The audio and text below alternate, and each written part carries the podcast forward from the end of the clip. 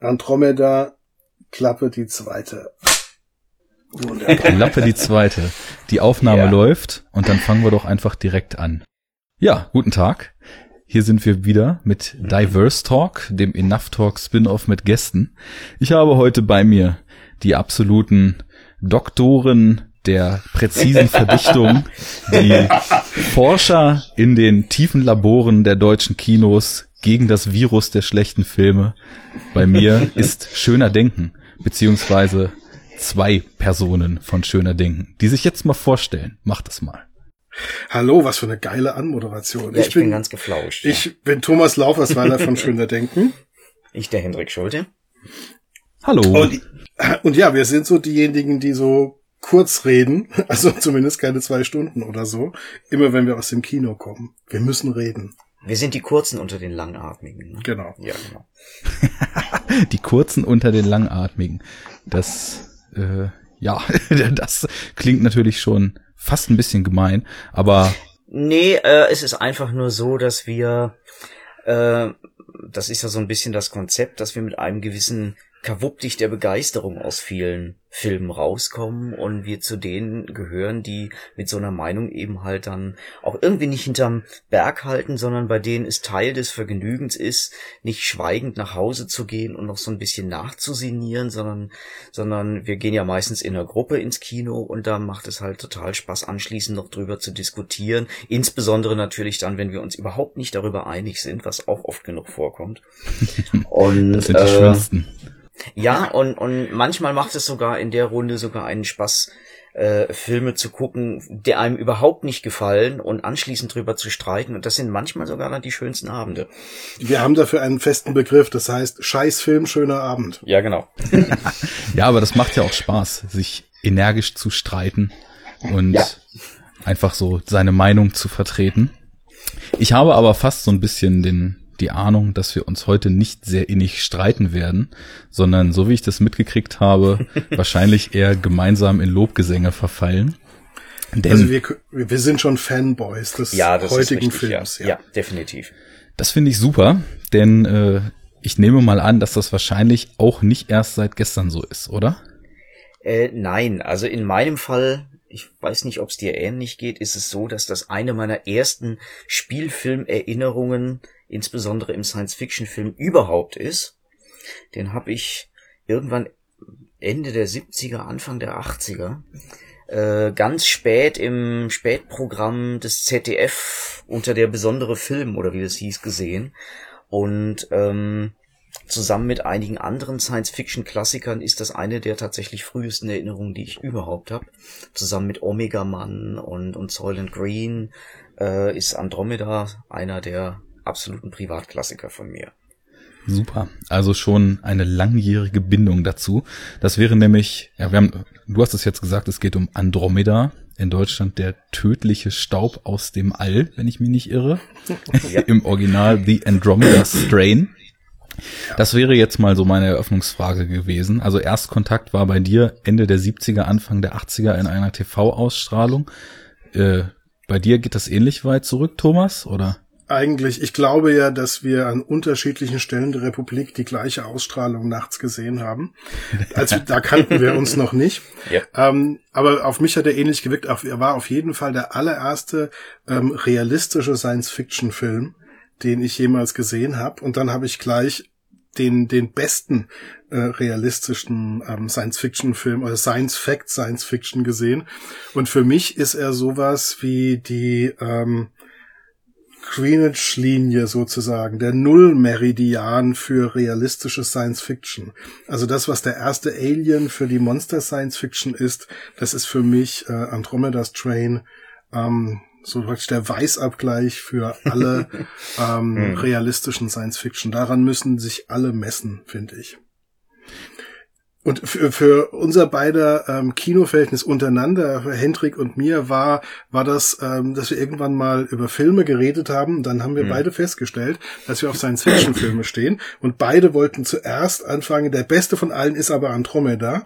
Und das war praktisch die Geburt einer Kinofreundschaft, weil wir wussten, okay, der kann nicht verkehrt sein, wenn er diesen Film ebenfalls ähm, als den besten einordnet. Mhm. Ja, Insofern ist das ein guter Indikator. Ja, ja, genau. Das ist jetzt auch schon wieder 20 Jahre her fast. Jo. Äh, seit ihr euch getroffen und über den Film gesprochen habt. Richtig. Yes, wir yes, kennen uns yes. eigentlich aus dem Studium, also nicht über irgendwas Filmisches. Und da kamen wir dann quasi in irgendeiner Pause kamen wir dann einmal drauf. Ne? Genau. ja, also das gibt ja auch schon mal eine ganz gute Eingrenzung eures Filmgeschmacks vielleicht. Also ich weiß natürlich aus Schöner Denken und ich nehme mal an, die Hörer von Enough Talk wissen auch, dass ihr in Schöner Denken über die verschiedensten Formen von Filmen sprecht. Mhm. Auch viel Japan ist ja in letzter Zeit dabei. Ja. Wer ja. sich da nicht auskennt, der sollte dringend mal auf schönerdenken.de rübergehen und sich da mal in kurzer Zeit viele Podcasts nachhören, denn das ist alles sehr hörenswert. Jetzt habe ich mal für euch geworben. Das Dankeschön. Dankeschön. Dankeschön. und ähm, ja, allerdings ist natürlich, wir standen beide auf Science-Fiction-Filme schon mal äh, ein guter Richtwert und auch etwas, was ich von mir auch behaupten würde. Ich glaube, da passen wir ganz gut zusammen. Ist in dem noch ja, recht jungen Profil unseres noch recht jungen Podcasts ja, glaube ich, auch schon ersichtlich, dass da das ein oder andere Mal die Science Fiction auch den Weg in den Feed gefunden hat. Es was ist war auch bei dir die Initialzündung? Zur Science Fiction? ja, was, weil, weil, wenn man so ein Genre mag, da hat man meistens so den einen Film, der die Tür aufgemacht hat. Was war das bei dir? Ja, wobei das, was heute für mich Science Fiction ausmacht, war nicht die mhm. Initialzündung, mhm. die war nämlich besagte Monster Science Fiction und dann auch eher die Action-Variante, nämlich Aliens von James Cameron, den okay. ich viel zu jung das erste Mal gesehen habe. Aber ich glaube, ich habe dann so nach und nach, weil ich war da auch ein bisschen jünger damals und habe nach und nach so, was die Verfügbarkeit betraf, immer tiefer da reingefunden. Aber das, was ich jetzt mit Science Fiction assoziiere, also Realität weitergedacht in eine mhm. nahe Zukunft, äh, gesellschaftliche und technische Strömungen, die es heutzutage gibt, so weit gesponnen, dass sie irgendwie noch greifbar sind und dementsprechend viel über das Jetzt erzählen. Mhm. Das hat sich dann tatsächlich erst später ähm, mhm. ausgeprägt. Wobei ich also mittlerweile, ich bin großer Fan von KI-Filmen, würde ich sagen, also von Blade Runner mhm. bis jüngst Ex Machina. Oh, ähm, ja. Das sind alles Werke, die mir sehr zusagen. Aber halt eben auch es gibt ja so diesen Trugschluss, Weltraum gleich Science Fiction, das geht ja nicht immer auf, aber auch viel, was so Space Horror betrifft, viel, was generell so fremde Welten betrifft. Oder eben auch was so philosophischen, nachdenklichen Kram, wie jetzt zum Beispiel jüngst haben wir über Stalker von Tarkovsky gesprochen, mhm. der ja auch, naja ja. gut, die Romanvorlage, auf der er basiert, ist weit mehr Science Fiction als der Film, der ja auch irgendwie eher, naja, schon Science Fiction ist, aber gewisse esoterische Anklänge auch in sich trägt. Mhm. Aber ich glaube, so klar benennen wie ihr kann ich die Initialzündung nicht, wobei ich sagen würde, dass ich sehr großer Fan der Alien-Reihe bin und das hat sich bis heute durchgezogen. Und auf Nummer zwei würde ich da, glaube ich, Blade Runner setzen. Also schon irgendwie der frühe Ridley Scott. Ja. Ähm, dann widmen wir uns doch einfach mal Andromeda. Ähm, ich, ich will gerade noch mal ganz kurz, bevor wir uns Andromeda ja. zuwenden, eure KI-Folge ähm, bei Enough Talk. Die ist übrigens sehr empfehlenswert. Die, mhm. Da habe ich sehr gelacht und hatte sehr viel Spaß dabei. ähm, die, ist ja, die ist ja auch was länger, aber ähm, das habe ich mal echt mir gerne komplett reingezogen. Sehr schön. Da wart ihr sehr launig unterwegs. Das freut mich. Aber wenn man dann auch ein Thema hat, über das man gerne spricht, dann macht das natürlich auch Spaß. Genau, wo du jetzt die Folge nennst, natürlich, also wir waren ja vorhin schon bei Schwarzenegger im Vorgespräch. Der Terminator hat natürlich auch, was Science Fiction betraf, so seine mhm. Spuren gezogen. Also immer so ein bisschen, die frühe Sozialisation war immer noch so mit Action gepaart, also Aliens, Terminator mhm. und so weiter. Sind ja Filme, die Science Fiction Themen behandeln, wo es dann aber auch mal ordentlich kracht zwischendurch und also Aliens zumindest der erste, den habe ich dann Jahre später erst gesehen und habe da auch meine zweite Affinität zum Horrorfilm entwickelt durch, würde ich sagen. Brillante ja. Reihe. Wird demnächst bestimmt auch mal weiter drüber gesprochen. Muss sein. Auf jeden Fall. Gut, ähm, ja, dann gebe ich den Ball einfach direkt mal wieder zurück. Versucht doch mal zu beschreiben, was die Faszination dieses Andromeda-Films für euch ausgemacht hat, als ihr den damals gesehen habt. Ich kann mir das schwer vorstellen, muss ich noch kurz dazu sagen, in diese Zeit mich überhaupt noch so richtig zurückzudenken, weil ich weiß gar nicht, wie ausgeprägt es damals war, sich über Home-Video, über Videotheken und so weiter Filme zu besorgen, wie stark das Fernsehen tatsächlich noch eine Quelle war, um auch neue Filme zu sehen, was ja heute mehr oder weniger schon so hinten runtergefallen ist durch Streamingdienste, DVD, äh, Kinoverfügbarkeit noch und nöcher wartet ja kaum mehr jemand drauf, einen Film mal im Fernsehen zu sehen, sondern besorgt sich den anderweitig. Wie war das damals so? Und äh, Arne, die nächste Videothek war zu dem Zeitpunkt eine halbe Autostunde entfernt. Okay. Und das, das Alter auf meinem Schulausweis hätte es mir nicht erlaubt, dort irgendetwas derartiges auszuleihen. es, es, war, es war schlicht keine Option damals. Ja. Also tatsächlich war äh, der fantastische Film und diese Reihen, die es dann mhm. nachts bei ARD und ZDF und den Städten gab, das war schon das einzige Fenster, das, ja. das dafür offen war, ja, wo wir die Teufel gesehen haben und, und alle möglichen anderen Sachen, die auch heute kein Mensch mehr ausstrahlt. Ja. Also da hatten wir viele, viele Erstkontakte. Ähm, Phase 4 haben wir, glaube ich. Ähm, so ein Privatklassiker, ja. Genau, den haben wir da auf, auf die Art und Weise auch entdeckt und ähm, andere Sachen. Ich glaube, Alien selbst habe ich ähm, im Kino verpasst und dann ähm, Jahre später bei der Bundeswehr gesehen, da keine Ahnung, dass es hm. den Film gibt. Und das ist eine völlig andere Geschichte. ähm, ja, also du musst dir vorstellen, wir sitzen da als, als Jugendliche vor dem Fernseher. Wir haben unsere Ruhe, weil außer uns so ein Scheiß niemand gucken will. 13, und 14, dann, ja, dann genau. geht das da los. The Golden Age of Science Fiction is 12, ne? So 12, 13 ja. war ich dann auch, genau. ja genau. Mhm. Und ähm, es war ähm, es fängt ja schon an wie eine Dokumentation. Also äh, die bedanken sich ja erstmal bei den Leuten, die zu diesem Steppenbrand-Projekt gehören, mhm. ähm, das äh, für die ganzen Informationen und so weiter. Und sie würden nicht gegen die Geheimhaltung verstoßen mit dem, was sie jetzt in dem Film erzählen. Das heißt, ähm, es ist ja eine Mockumentary, ja, ähm, mhm. am Anfang, diese Anmoderation. Und ich finde, dass das schon total geil reinzieht. Wir haben später erst erfahren, dass die, dass der Drehbuchautor vom Roman inspiriert war das als Mockumentary am Anfang zu schreiben, weil der Roman ein komplett erfundenes Literaturverzeichnis hinten drin hat. Ja. Mhm. Und ähm, das stark. Und, und um diesen ähm, Realitäts ähm, ähm, Sinn oder dieses, dieses, dieses Gefühl, das passiert alles wirklich, mhm. besonders äh, intensiv zu machen, ähm, haben sie halt am Anfang dieses, ah, wir erzählen euch jetzt, was bei Steppenbrand passiert ist und das ist alles wirklich passiert, auch mhm. mit so einem, mit so einem Textvorspann. Das war auch dann der erste Film, der das so gemacht hat, oder? Weil das ist ja später noch oft verwendet worden. Ja. So ich quasi als Markenzeichen von Mockumentaries ist ja meist immer irgendwie so ein Intro dabei mittlerweile. Ne? Es sind sowieso auch ikonografische Momente, ikonografische mhm. Bilder in dem Film zu sehen, von denen ich keine ältere Version kenne. Mhm. Ähm, können wir nachher nochmal drüber reden, die Sache mit dem nur ein Mann in dem Flugzeug zum Beispiel. Da ja. kommen mhm. wir vielleicht noch drauf. Aber auf jeden Fall, ähm, das fängt schon so, so geil an. Und dann siehst du diesen, diesen ähm, Soldat im Dunkeln, der ähm, durch ein Fernglas guckt, was in diesem Dorf ist. Und du bist von Anfang an, hat der Film dich total am Haken warum ist er da? Was guckt er da? Was ist in diesem verdammten Dorf passiert? Ja. Mhm. Und dann, dann fahren die da rein und ähm, dann kommt der zweite äh, Kunstgriff, nämlich, ähm, dass man ab einem bestimmten Punkt nicht mehr sieht, was diese beiden Soldaten, die in diesem Wagen da in das Dorf mhm. reinfahren, ähm, die erzählen dann nur noch. Dass man sieht dann die äh, Militärleitstelle, die dann die Lautsprecher äh, lauter dreht und sich das anhört. Das heißt also, du hast wie ja. bei Shakespeare, du hast einen Botenbericht und der ist natürlich viel spannender, wenn du dir das im Kopfkino gerade vorstellst, als das, was die im Film hätten zeigen können. Du hörst also diese beiden Soldaten sprechen, oh mein Gott, da ist eine Leiche und da liegt eine Leiche und dann kommt dieser Satz, da kommt das, das Ding in weiß und dann denkst du, um Gottes Willen, ja, was ist das für ein ja. Monster, das sie sehen und dann, dann, dann schreien die beiden und dann ist Feierabend. Ja, und mhm. du denkst dir, oh mein Gott, oh mein Gott, oh mein Gott. und ähm, ja, echt, ähm, da hat's mich mhm. auch völlig, völlig umgenagelt schon. Und dann, ähm, ja, und dann bleibe ich an dem Film auch entsprechend hängen. Ja. Was damals auch, glaube ich, ich weiß nicht mehr, natürlich waren damals in den Fernsehprogrammzeitschriften, du wusstest damals ja oft nichts über diesen Film. Konntest ja kein, im Internet nicht. Es gab ja keine Computer, wo du hättest über die ins Internet gehen können, ne?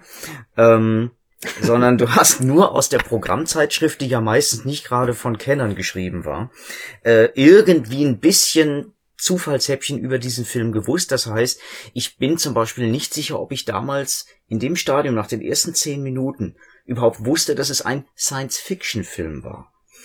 Und der spielt ja an der Stelle noch damit, dass du nicht weißt, was sich entwickelt. Es könnte ja gerade so ne, bei diesem Ding in Weiß da könnte jetzt auch ein Horrorfilm draus werden, da könnte jetzt ein Fantasyfilm draus werden. Man weiß es wirklich noch nicht. Ne? Und ich finde, es ist ähm, und ich glaube, das war es auch damals für mich schon ein besonderer Reiz von dem Film, dass er es durch diese Unsicherheit, die er moderiert, sehr gut schafft, dich von Anfang an auch in Verbindung mit dieser speziellen Musik, äh, mit diesem speziellen Sound, in eine eigene äh, von allem anderen abgetrennte Stimmung zu bringen. Und das ist genau dieser Sog. Ne? Du, du hast diesen Botenbericht, diese indirekte Perspektive, du hast diesen Sound, du hast diese Ungewissheit. Was ist es jetzt? Du hast diese, diese zugelassene Unsicherheit, was man auch aus dem Horrorfilm kennt, immer im Sinne von, wir glauben selber nicht, was hier passiert. Und dadurch wird das, was der Zuschauer zweifelt, aufgegriffen. Und ich glaube, dass, dass der Film es schafft, von Anfang an in diesen ersten zehn Minuten oder was es ist, ähm, genau diese, diesen, diesen Einflugwinkel sehr, sehr gut zu moderieren. Und da ist er wirklich ein Klassiker geworden für diese Art Film. Und für mich hat er auch so ein bisschen den, den Blick auf diese Art von Filmen auch geprägt, weil ähm, es bei mir besonders gut funktioniert, wenn ähm, das ganze Setting sehr realistisch ist und dann mhm. passiert etwas Unrealistisches. Dann trinkt das, ähm, oder etwas Wunderbares sozusagen, dann ja. trinkt das tiefer in mich ein, als wenn ich mich ohnehin in einer fantastischen Welt befinde, in ja. der alles passieren kann. Genau. Ja, das ist ein starker mhm. Punkt. Der Film ist halt unheimlich nah dran an dem, was sein könnte. Mhm. Deswegen habe ich mich eben auch gefragt, mhm. inwieweit vielleicht so eine Eröffnungstafel, wie ihr sie jetzt beschrieben habt und wie man sie am Anfang sieht, mhm. dies ist ein Tatsachenbericht. Wir danken allen Leuten für die Arbeit und genau. die Geheimhaltung. Inwiefern das einen vielleicht tatsächlich, also ich weiß nicht, hat man das gekauft? Hat man das überhaupt in Erwägung gezogen? Heute ist ja völlig klar, dass das einfach nur Marketing oder ein kleiner Gag ist. Ich glaube man, also es ging gar nicht in dem Moment darum, ob man es glaubt. Also ich glaube auch nicht, dass ich damals, weil ich meine, es war als Spielfilm angekündigt. So ja. viel stand selbst damals in der Hör zu in Westerwald schon drin. ähm, also ich glaube nicht, dass man, dass man auch im Kino seiner Zeit nicht geglaubt hat, jetzt eine Dokumentation zu sehen, weil ich glaube, so viel wusste man auf jeden Fall vorher. Aber es hat trotzdem diesen Sog entfaltet, weil, weil wenn man sich zum Beispiel vorstellt, sowas wie Barbarella das war ja nur wenige Jahre älter.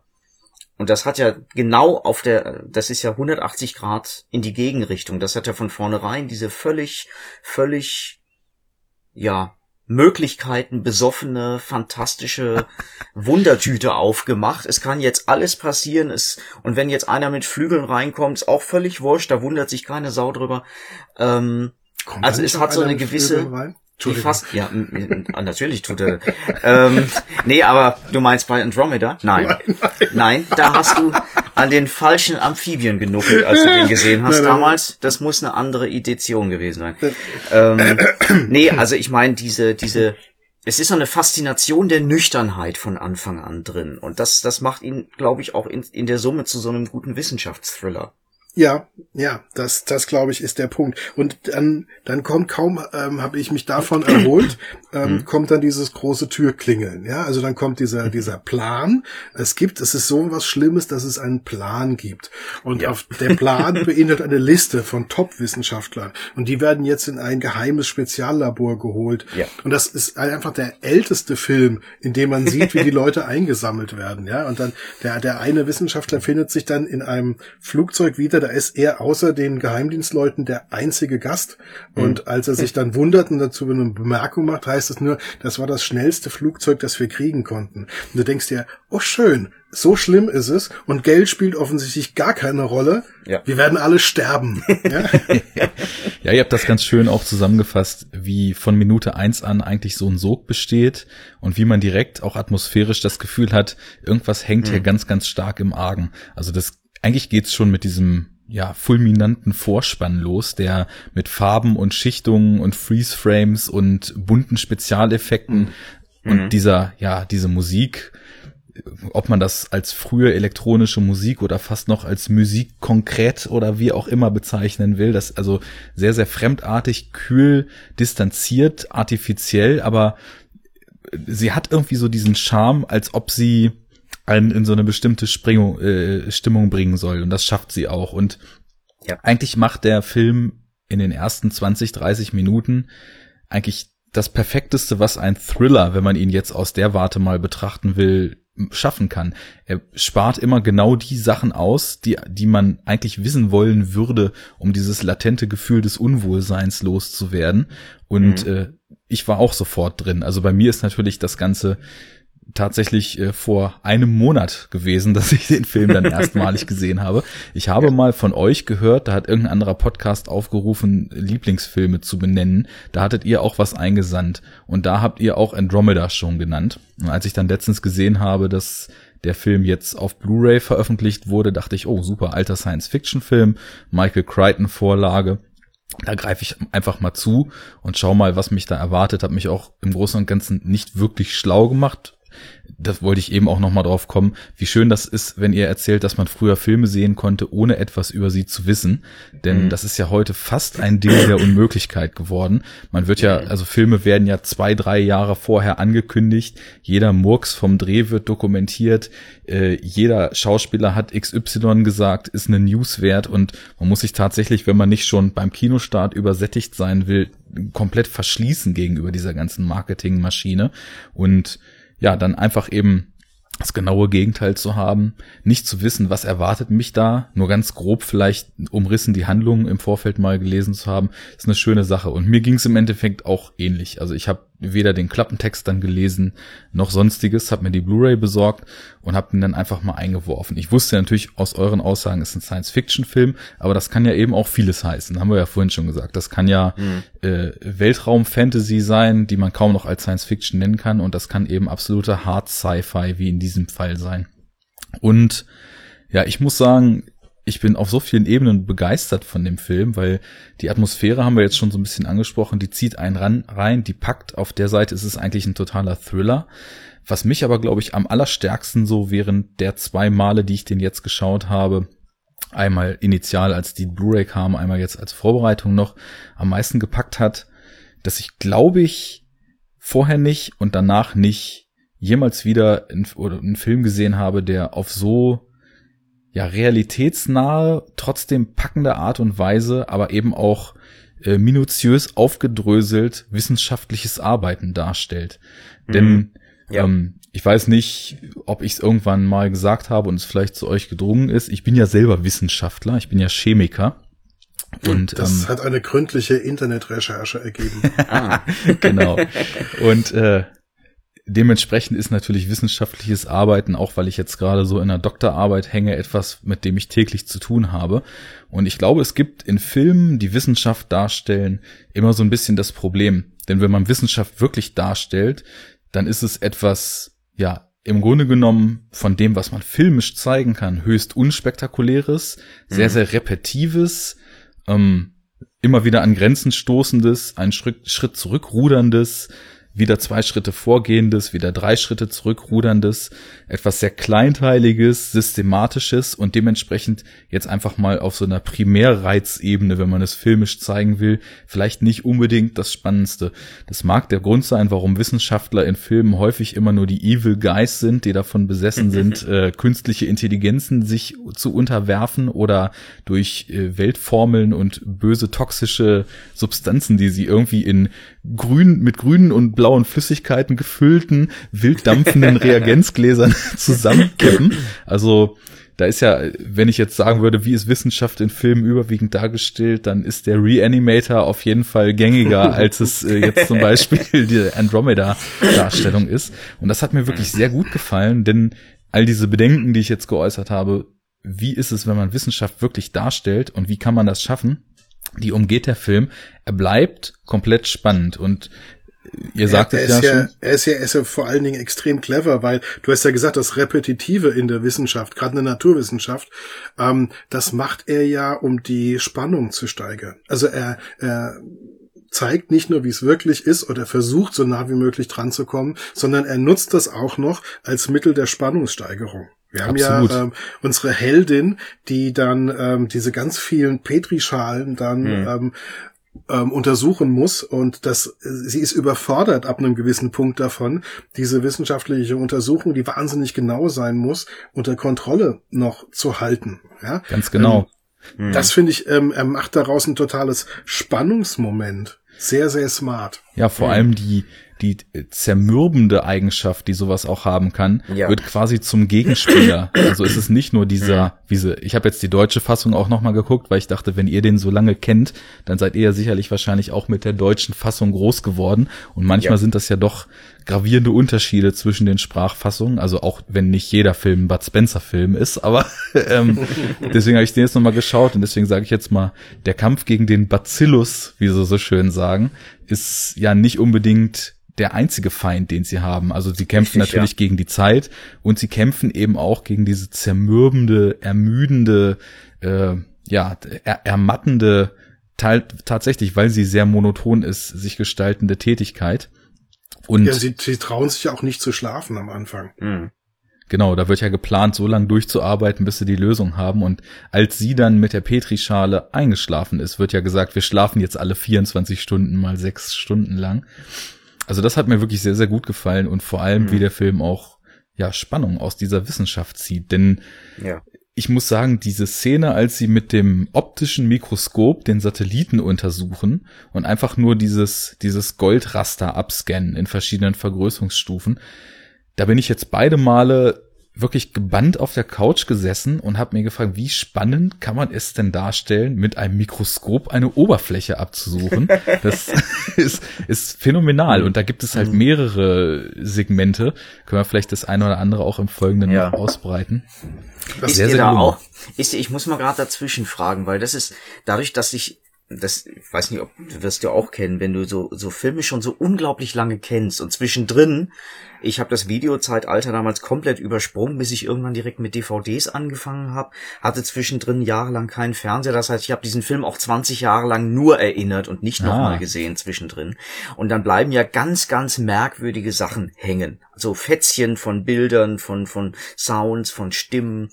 Ähm, und aus genau der Szene, die du da erinnerst, ja, mit diesem Abscannen dieses, dieses, dieses Filters oder dieses Teils von dieser Sonde, was es da so ist.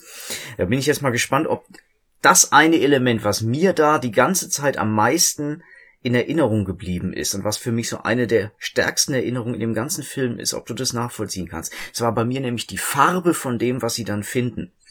Ja, das Diese ist Signalfarbe. Genau, das Grün auf dem auf dem grauen Stein und das auf ja. diesem goldenen Untergrund ist schon ist es interessant, dass das so hängen bleibt. Denn, also mhm. ich muss jetzt sagen, jetzt beim zweiten Mal ist es mir auch ganz bewusst aufgefallen. Ich hätte aber jetzt nicht rekapitulieren können, als ich ihn jetzt einen Monat später das zweite Mal gesehen habe. Ach ja, mhm. die haben ja grüne Sporen gefunden. Die ganze Szene an sich, die hatte sowas Ikonisches, die wäre mir mhm. sicher in Erinnerung geblieben, auch noch länger, wenn ich jetzt nicht zeitnah noch ein zweites Mal hinterhergeschoben hätte. Ähm, ja, aber ich kenne das Phänomen, dass ganz, ganz seltsame, markante, kleinteilige Eigenschaften sich festsetzen und dann sieht man den Film wieder mit großem Abstand und denkt plötzlich, interessant, dass ich mich an ganze lange Szenen und ganze Handlungsdetails nicht mehr erinnern kann, aber eben hm. an solche, solche Kleinigkeiten, die ja. irgendwo versteckt sind.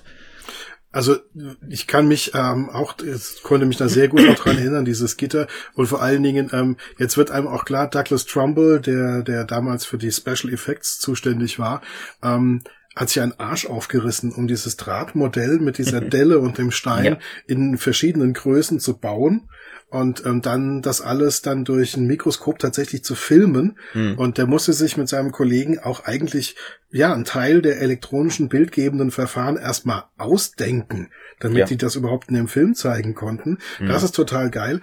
Die sind so früh unterwegs gewesen ohne Rechner, dass die noch nicht als Special Effects ähm, im Vorspann stehen, sondern als Special Photographic Effects.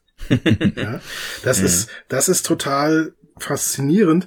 Das ist mir damals beim Film, beim ersten Gucken und ähm, auch später, habe ich mir nie drüber Gedanken gemacht, dass der von der Tricktechnik für die damalige Zeit unglaublich weit vorne war, weil die Tricktechnik ähm, wie das perfekte Make-up einer Dame, ja, wenn du es nicht ja. siehst, ist es perfekt. Und so fand ich, ähm, ähm, ich habe den Film bestimmt dreimal geguckt, ohne ähm, zu realisieren, dass da irgendwas getrickst wird. Ja, weil es stimmt, so real alles völlig, wirkt, ja. ähm, mhm. dass du einfach denkst, ja, mein Gott, sie haben einfach dieses super äh, Elektronenmikroskop ja. und ähm, sie, sie haben es einfach gefilmt und es ist einfach da und dass es getrickst ja. wird. Man vergisst ja auch völlig, dass wenn die da durch ein Mikro gucken und du siehst da an dem Bildschirm an der Wand, was die da in diesem Mikro äh, angeblich sehen. Ich vergesse ja in dem Film, wird selbst heute vergesse ich völlig, dass die das in dem Mikro ja in dem Moment nicht sehen, sondern da ist natürlich sehen. gar nichts. Ne? Das ist übrigens die, die Szene, die mich am meisten erschreckt hat beim ersten Gucken, an die mhm. mir auch extrem in Erinnerung geblieben ist, als sie dieses Tetraeder zum ja. ersten Mal isoliert mhm. betrachten können. Und dann bewegt sich das Scheißding und faltet sich auf. Und da bin ich mit, ähm, mit 15, 16 einfach auf dem äh, Fernsehsessel, glaube ich, einen Meter hochgehüpft. ja. Was für ein mhm. kleiner, billiger Effekt, der ja. aber in der richtigen Sekunde mit der richtigen Musik, also mit dem richtigen Sound mhm. im Hintergrund mich derartig umgenagelt hat. Ja. Und das ist ja, ist übrigens von, von Gilles Mellet die Musik und das ist ein ja. Jazzmusiker. Das war seine allererste Filmmusik. Mhm. Und der, der, ähm, der Robert Weiss hat ihm wohl gesagt, ähm, äh, ich will keine Musik haben, lass dir was einfallen. Also der wollte halt jetzt kein Orchester oder sonst mhm. irgendwas, keine Spannungsmusik, sondern der wollte Atmosphäre haben. Und da war er mit diesem Jazzmusiker genau am richtigen, weil mhm. diese, diese Atmosphäre in den richtigen Momenten, da gefriert dir echt das, das Blut. Wobei in Andromeda gefriert es ja nicht, sondern es wird zu Sand. Ja. Und das ist auch eines der Bilder, die ich im Kopf hatte. Äh, das ist ja die erste medizinische Untersuchung, als sie noch in dem Dorf sind. Ja. Ähm, das ist, das ist ja in verschiedene Abschnitte unterteilt. Der erste Abschnitt spielt ja in dem Dorf der Leichen.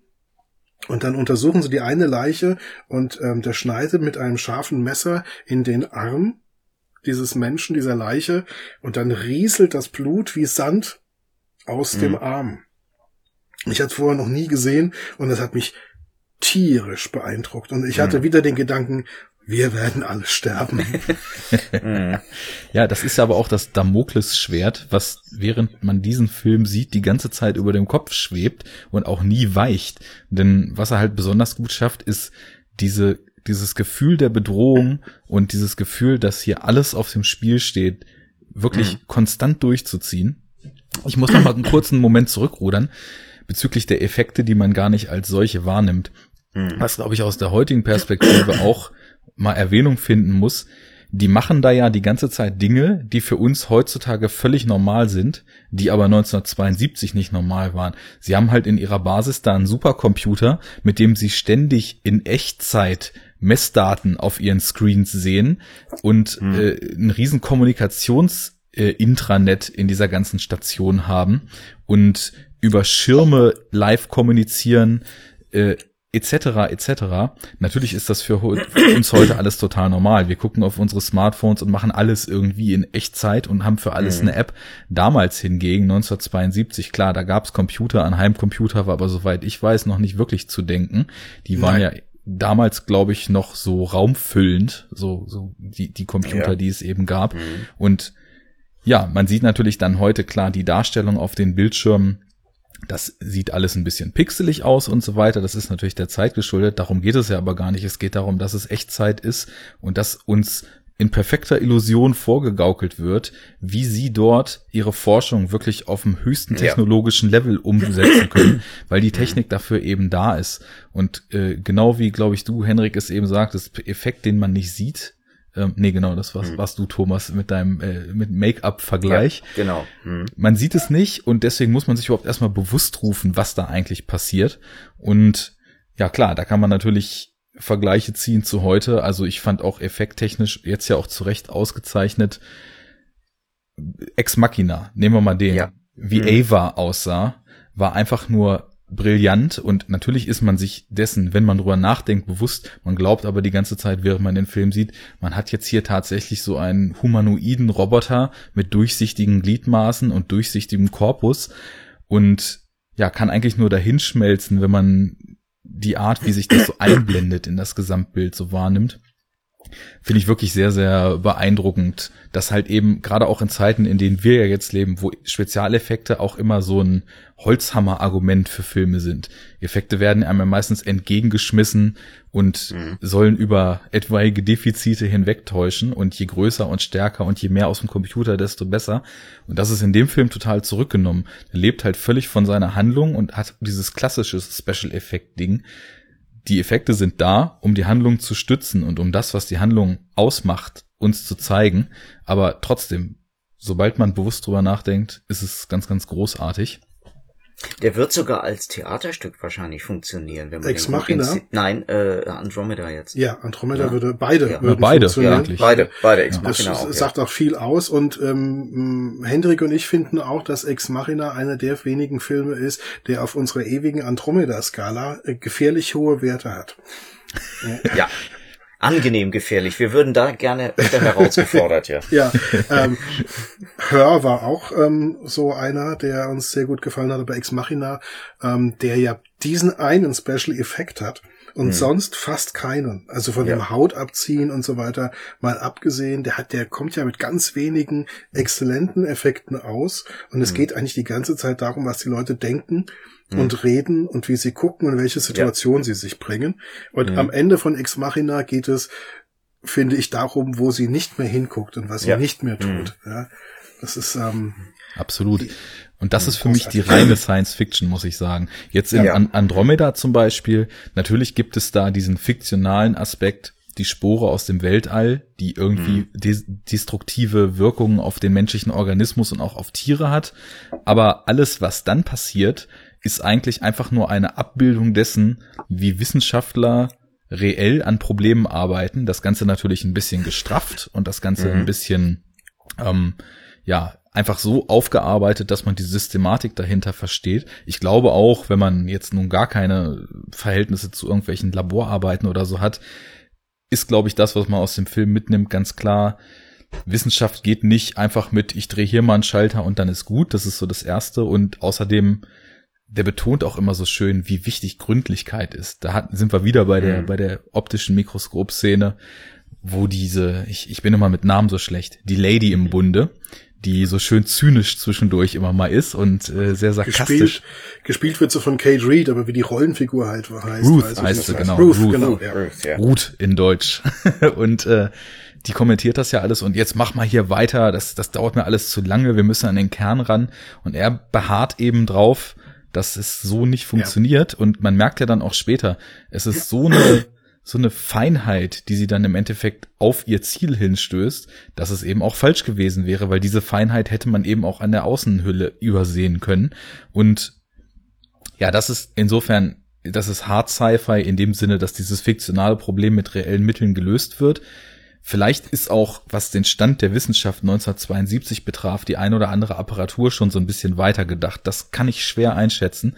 Aber ich kann dir mal, ich kann dir dazu mal ein Beispiel geben. Diese Greifarme, mit denen diese hochgefährlichen Dinge äh, auseinandergeschraubt werden, das sieht sehr, sehr cool aus und das haben wir danach in bestimmt 50 Filmen gesehen.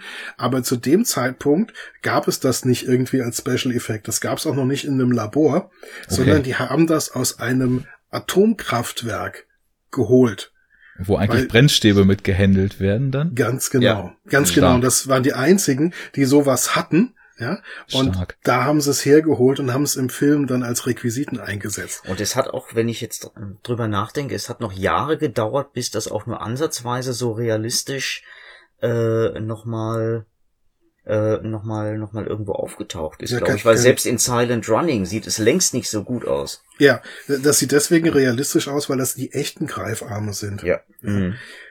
Okay, dann ist da tatsächlich auch Technologie weiter mhm. gedacht, natürlich. Ja. Ähm, genau, aber der, die Quintessenz des Ganzen ist ja, in dem Film dann, also so könnte Wissenschaft dann arbeiten, wenn es die und die technischen Möglichkeiten noch gäbe. Ja. Mhm. Das ist aber ja erstmal korrigiert mich, wenn ihr das anders seht, eine rein technische Aussage. Wohingegen bei Ex Machina ja tatsächlich mhm. dieser Gedanke ist, KI, das Leben, das Wesen des Menschen, das Wesen des Lebens allgemein, was also zumindest in meinen Augen einen ja noch viel, viel, viel stärker grübeln lässt und sich selbst dazu positionieren lässt und eigentlich in Themenkomplexe wirft, über die man Jahre nachdenken kann, ohne wahrscheinlich zu einer wirklichen Ergebnis zu kommen. Nichtsdestotrotz. Naja, es ist ja so, wenn, wenn Monsanto uns nicht mit irgendeinem giftigen genetischen Scheiß aus der Welt kugelt und wir lange genug leben werden, ähm, dass, dass wir sowas wie, wie so eine KI entwickeln werden. Spätestens dann heißt es, wir werden alle sterben. Ja. Wobei, also diese technische Ausstattung und auch dieses ganze, diese ganze Hochsicherheitsanlage, die ja in sehr großer Ausführlichkeit erklärt und illustriert und gezeigt wird. Und es ist ja so eine richtige ja, als Ethnologen würden wir sagen, die durchlaufen ja eine richtige Separationsphase, äh, bis sie dann mal überhaupt da sind, wo sie, wo sie anfangen können zu arbeiten. Das ist auf eine Weise inszeniert, die, die denke ich schon, und ich glaube, das ist auch sehr bewusst gesetzt, sonst hätten sie in dem Film auch nicht so viel Raum dafür gelassen. Ähm, denn das ist ja keine reine Zeitschinderei, dass die so lange brauchen, um überhaupt nur darunter zu kommen. Ähm, das ist schon so bewusst inszeniert, dass es, glaube ich, auf vielen Ebenen Aussagekraft hat. Denn, denn der Film ist ja in seiner Zeit, das merkst du an den Autos, die sie fahren und sowas, der soll ja nicht weit in der Zukunft wirken. Das soll mhm. ja einfach nur darstellen, das ist das Beste, was wir jetzt haben. Ne? Und dann kommen diese unvollkommenen Menschen, das wird ja auch immer so schön kommentiert, kommen dann in diese sterile Atmosphäre rein und sind da, passen da selber im Grunde, äh, selber im Grunde fast nicht rein, äh, weil sie ja so unvollkommen und, und mit ihren, mit ihrer ganzen Biologie da unterwegs sind. Und scheitern ja an der eigenen Perfektion, die sie an ihre Technik als Anspruch stellen, aber sind selber immer diejenigen, die scheitern. Weil du kannst die Technik so perfekt, wie sie da aussehen soll. Du kannst sie ja nicht gebaut, gebaut kriegen. Es funktioniert immer irgendetwas nicht. Ob der Mensch nicht funktioniert oder ob irgendwas anderes schief geht.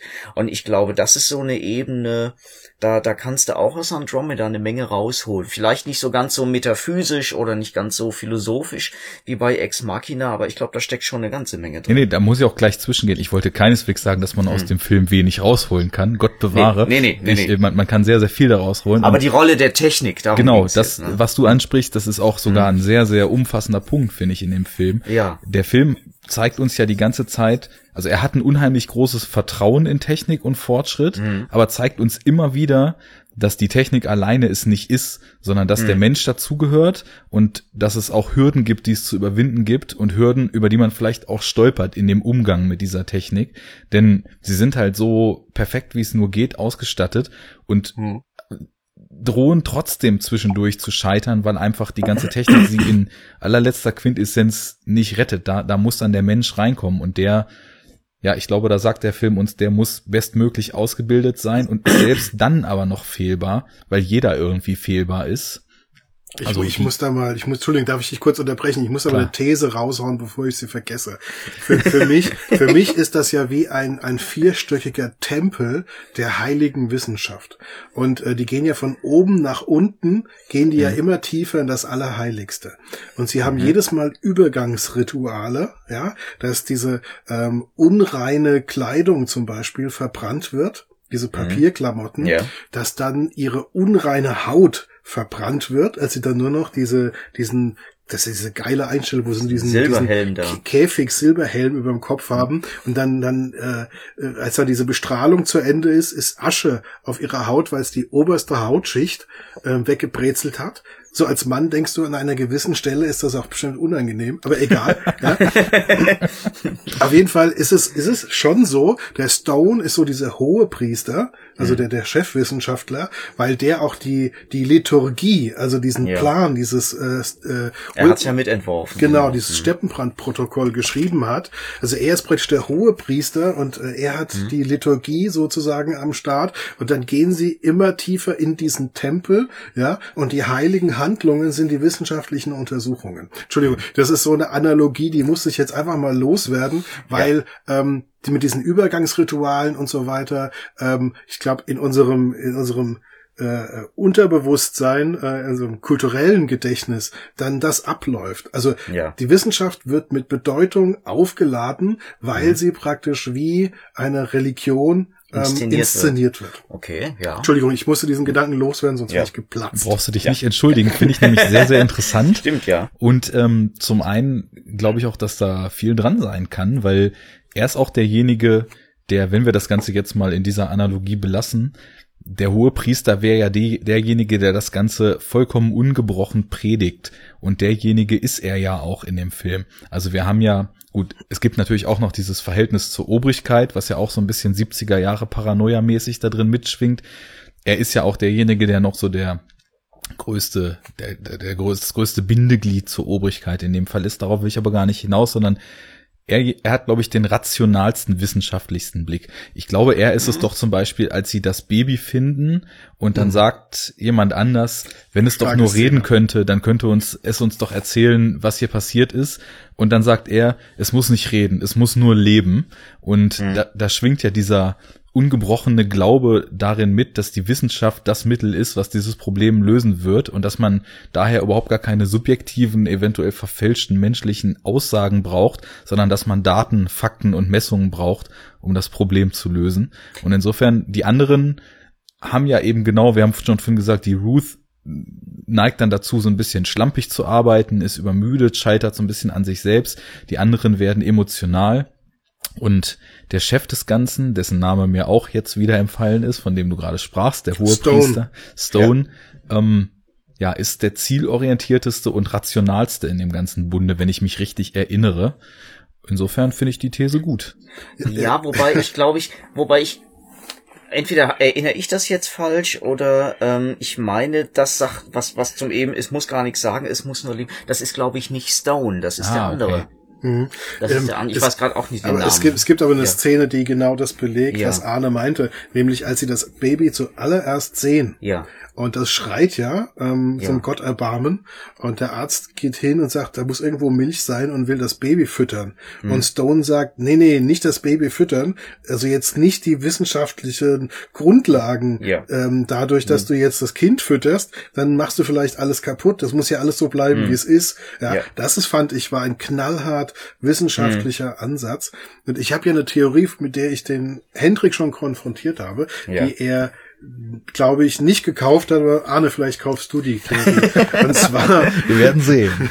Diese Woche zwei Theorien im Angebot zum Preis von einer. Genau. Ja. Und die, die lautet, dass ähm, schon Michael Crichton in der Vorlage, aber auf jeden Fall in dem Film, diese vier Figuren, vier mhm. verschiedene Reaktionsmöglichkeiten des Menschen äh, repräsentieren.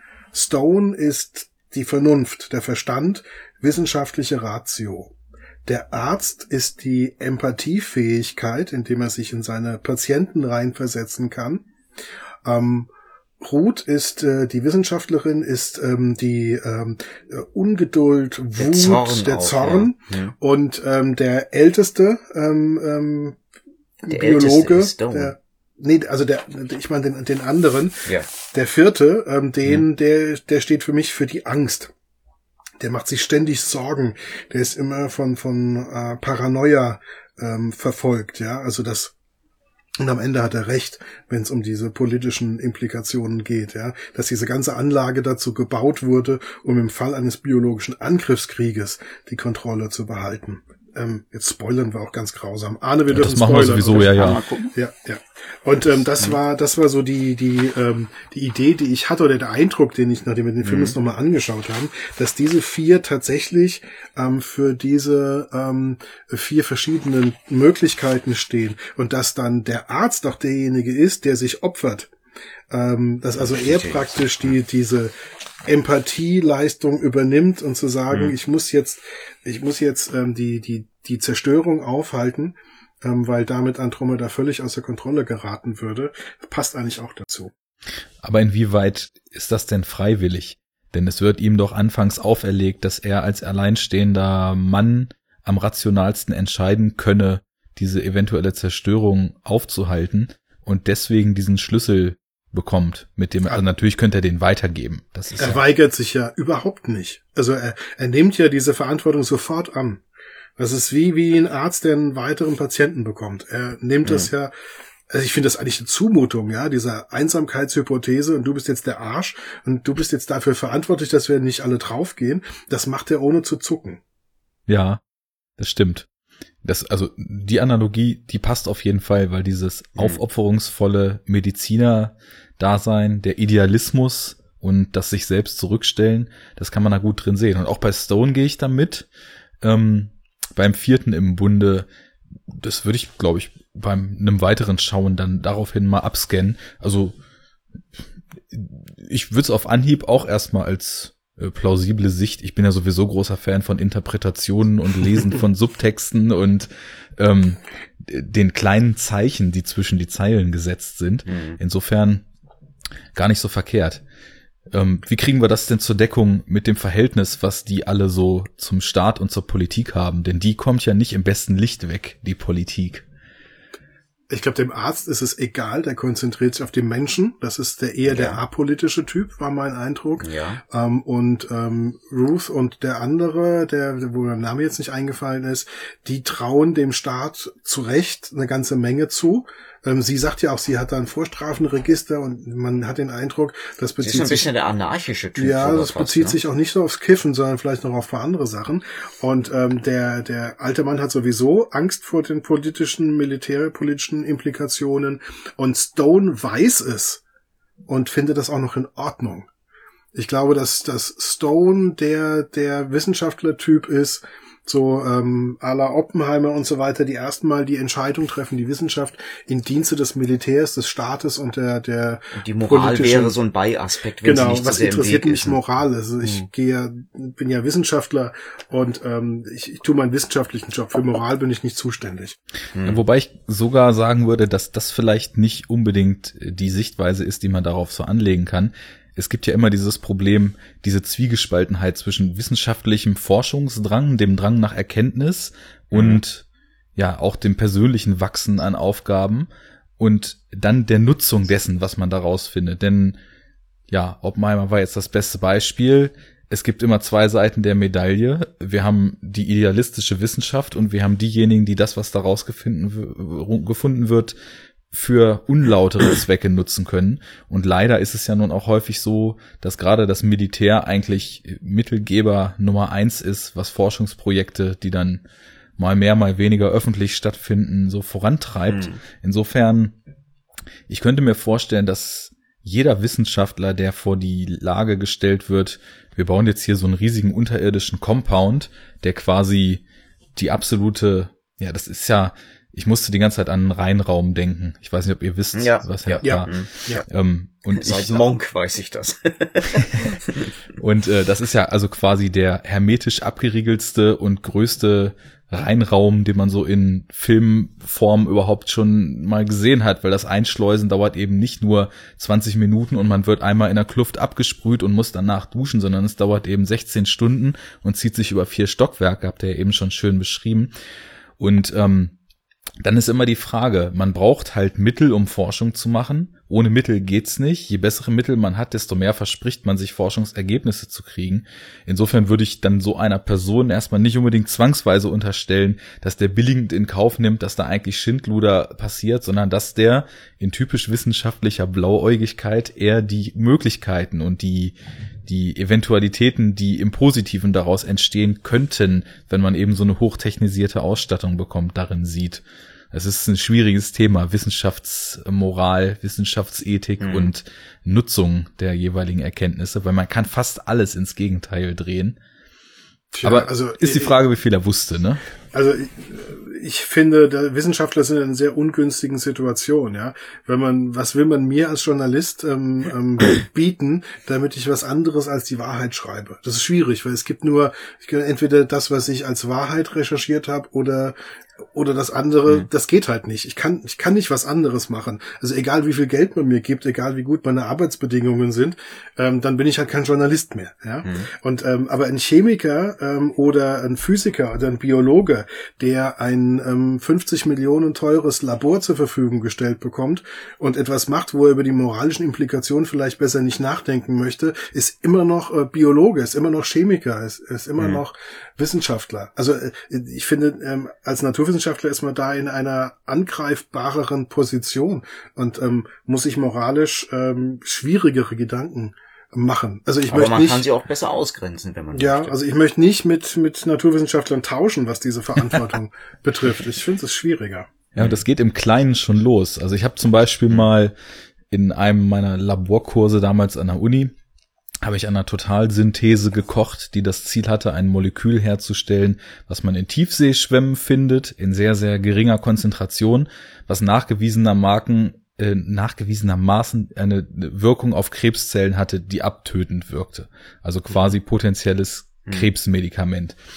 Jetzt siehst du das natürlich und denkst dir, natürlich, das wird dafür genutzt werden, um die Medizin, die Forschung und das Wohl der Menschheit voranzubringen. Es kann aber auch, wenn du diese Totalsynthese dann dafür entwickelt hast, irgendein Konzern sich das unter Nagel reißen und dafür nutzen den Leuten, denen sie eigentlich helfen wollten, in einem Maße, was man sich kaum vorstellen kann, äh, das Leben schwerer zu machen, wenn man ihnen nämlich vor der Nase wedelt, hier, so gut könnte es dir gehen, du musst uns nur alles, was du besitzt, geben. Und Ja, ja. in, in, so, in so einem kleinen Maße geht das schon los. Also selbst Hm. die sich auf Anhieb am klarsten darstellendsten Ziele sind es bei näherem Hinterfragen vielleicht nicht Ja. zwingend. Also jetzt Mhm. zum Beispiel, ich arbeite an Atemluftuntersuchungen, die später auch mal Krankheitsdiagnostik erleichtern sollen. Wer weiß, ob irgendein Geheimdienst sich die Ergebnisse dieser Atemluftdiagnostik Mhm. unter Nagel reißt und zur Überwachung in Form von irgendwelchen Schnelltests, die irgendwelchen Leuten untergejubelt werden, von denen man dann nur mal eben schnell ein bisschen Atemluft abgreifen muss. Es geht Es immer beides, ne? Im, Gru Im Grunde haben wir seit der Steinzeit mit allem, was Wissenschaft kann und tut, immer das gleiche Problem. Du kannst ein Messer für das eine oder für das andere nehmen. Genau, genau. Das ist im Grunde immer das gleiche Dilemma. Der Unterschied ist, 1000 dass wir Jahren. heute sogar wissen, wie der Geheimdienst heißt, der Arne die Erkenntnisse wegnehmen wird. Ja. Wahrscheinlich schon hat. Wahrscheinlich schon hat. Ich habe gerade ja, angefangen, genau. meine Doktorarbeit zusammenzuschreiben. Das liegt auf den Firmenservern. Also ja. Wenn, wenn du mal ein Backup brauchst, du weißt, wo du anrufen kannst. Wir sagen ja. jetzt zweimal Semtex, Semtex, damit wir auch ordentlich auf den äh, Bändern der NSA auftauchen. Podcast-Indexierung sozusagen auf die andere das Art. machen wir ja freiwillig. Genau. Mhm. Vielleicht geben die uns noch ein bisschen Serverbandbreite, wenn wir nett anfragen. Das wäre doch auch nicht schlecht. Zumindest haben die ein Backup. Ja. Ähm, was ich, was ich toll fand, wo wir vorhin über Technik gesprochen haben, es gibt so eine Siri-artige KI. Und das Oh muss ja. damals auch extrem ähm, gewirkt haben. Und ähm, der Arzt reagiert ja auch drauf und sagt, das ist diese tolle Stimme und so. Der fängt an, mit dieser Computerstimme zu flirten. Und dann passiert was, was unglaublich typisch ist für den Film. Dass nämlich Stone erklärt, ja, ja, dass die Computerstimme, die ist das ähm, von einer Frau, die davon lebt, dass sie Computertexte spricht, ja. Das heißt, du begreifst, okay, das sind vorgefertigte Texte, die abgespult werden von dem Rechner und es ist eben nicht so, dass eine KI da spontan antworten würde und es wird erklärt, dass diese Dame 63 ist. Ja.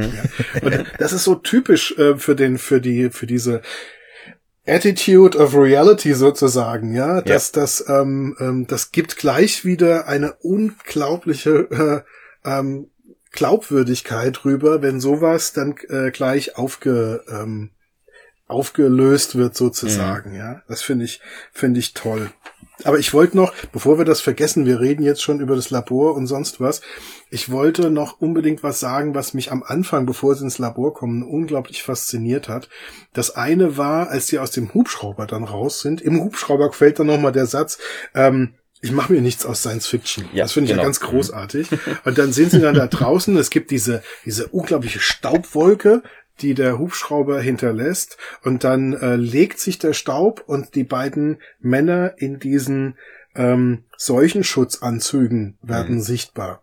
Und ja, Moment, damals ja. Mhm. war das auch das erste Mal, dass ich in einem Thriller Menschen in solchen Schutzanzügen gesehen habe. Das haben wir dann später in Contagion oder in ähm, Outbreak oder Ja, ja, you name it, egal. Vorliebe, ja. genau. Hm. Ähm, das finde ich, und die sehen aus wie Astronauten auf dem eigenen Planeten. Genau, weil sie neben dieser alten, verhutzelten Kirche stehen. Genau, das ist der- ein völlig der anachronistisches Staub legt Bild. sich ja. und, und dann, dann sind diese beiden Männer da zu sehen, fand ich total beeindruckend. Und das zweite, was ich noch loswerden wollte aus der Anfangssequenz ist, dass, dass Robert Weiss so den Eindruck hatte, ich muss, wenn die jetzt da von Leiche zu Leiche gehen in dem Dorf, muss ich eigentlich die Situation zeigen und das, was sie sehen. Und am besten Hm, zeige ich das irgendwie gleichzeitig. Und dann kam die auf die Idee mit dem Splitscreen. Und das ist ein Effekt, der immer noch richtig, richtig gut funktioniert. Also wir haben es bei mhm. uns auf mit dem Beamer auf der Leinwand bei uns in unserer kleinen Heimkinoanlage gesehen. Und ähm, dann hast du wirklich so viel Schwarz auf der Leinwand und dann diese beiden Bilder, mhm. wie, der, wie der Wissenschaftler in seinem Anzug durchs Fenster guckt und dann innen drin siehst du für einen kurzen Moment dieses schmerzverzerrte Gesicht dieses Toten mit dem geöffneten Mund. Dann nächstes Fenster, ähm, wo du auch wieder beides gleichzeitig siehst. Die Splitscreen mhm. fand ich, waren sehr, sehr gut, um ähm, die Intensität dessen, was man sieht, hm. zu erhöhen. Und trotzdem nur sehr wenig Erzählzeit zu brauchen dafür. Absolut. Ja, ja die werden sehr, mehrfach sehr schön eingesetzt. Ja. Auch als sie eingeschleust werden und dann aufgrund dieser UV-Lichtbestrahlung dazu angewiesen, doch jetzt erstmal eine Weile zu rasten und sich auszuruhen. Da gibt's dann auch so Sequenzen, die total schön vermitteln, wie es in mhm. diesen Wissenschaftlern schon arbeitet. Sie wissen, mhm. sie haben jetzt diese zwang, zwangsweise eingebaute Zeithürde vor sich. Sie würden aber am liebsten schon längst anfangen mit der Arbeit, um dieses Problem anzugehen. Und dann dämmern sie so langsam weg. Es kommt wieder diese atonale, sehr, sehr kalte, aus, aus Geräuschen zusammengesetzte Musik rein und plötzlich teilt der Screen sich ja nicht nur in zwei Teile, sondern in drei, vier. Man sieht äh, so wieder so Effekte, die eingestreut sind, auch wieder ähm, Abbildungen von den toten Leuten aus dem Ort und das ist so richtig schön visualisiert, wie es schon rattert und wie die Situation schon an ihnen zehrt. Und das gibt's so drei, vier Mal in dem Film, ne? Und jedes mhm. Mal ist es sehr effektiv und nicht einfach nur so als Stilmittel aus dem Nichts eingesetzt, sondern man weiß schon jedes Mal, wo die drauf hinaus wollen, wenn es in diese Splitscreen-Sequenzen geht. Hat mir auch gut gefallen. Mir ist gerade noch was eingefallen, was diese ähm, Religions, äh, Religionsdarstellung der Wissenschaft These belegen könnte. Irgendwann spricht der Stone, der, den wir schon als Ruhepriester identifiziert haben, spricht von Ermittlung, Bestimmung, Kontrolle, Ausrottung also die, die vier Gebetsstufen sozusagen.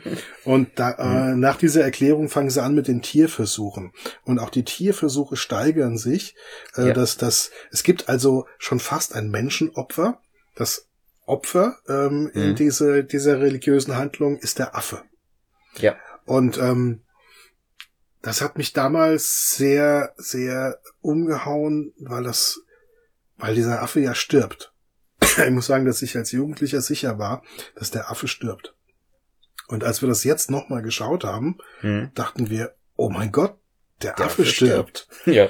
Und ähm, erst das ah. Making-of, das wir danach gesehen haben, erklärt uns, das ist nicht der Fall.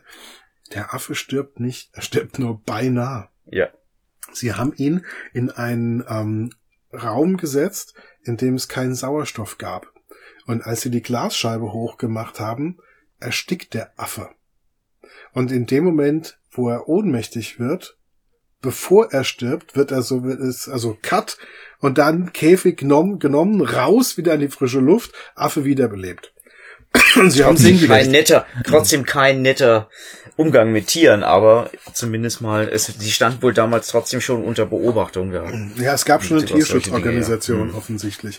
Also ich bin jetzt natürlich gut, glaube ich, wie ich bin, automatisch davon ausgegangen, dass die wahrscheinlich kurz bevor die Kamera dann die Klappe gekriegt hat, dem Affen irgendein bestimmtes Anästhetikum gespritzt haben und der dann einfach in seinem in seinem Käfig hin und her und dann so langsam einschläft halt. Ja, also aber aber das, das, das hätte nicht funktioniert, das muss ich sagen, weil du siehst in dem Moment, das siehst du sogar der Ratte vorher an, du siehst ja tatsächlich eine Agonie. Du siehst nicht einfach nur, da wird ein Tier schläfrig und kippt um, sondern du siehst eine Agonie. Das ist das, was das so extrem ja. macht.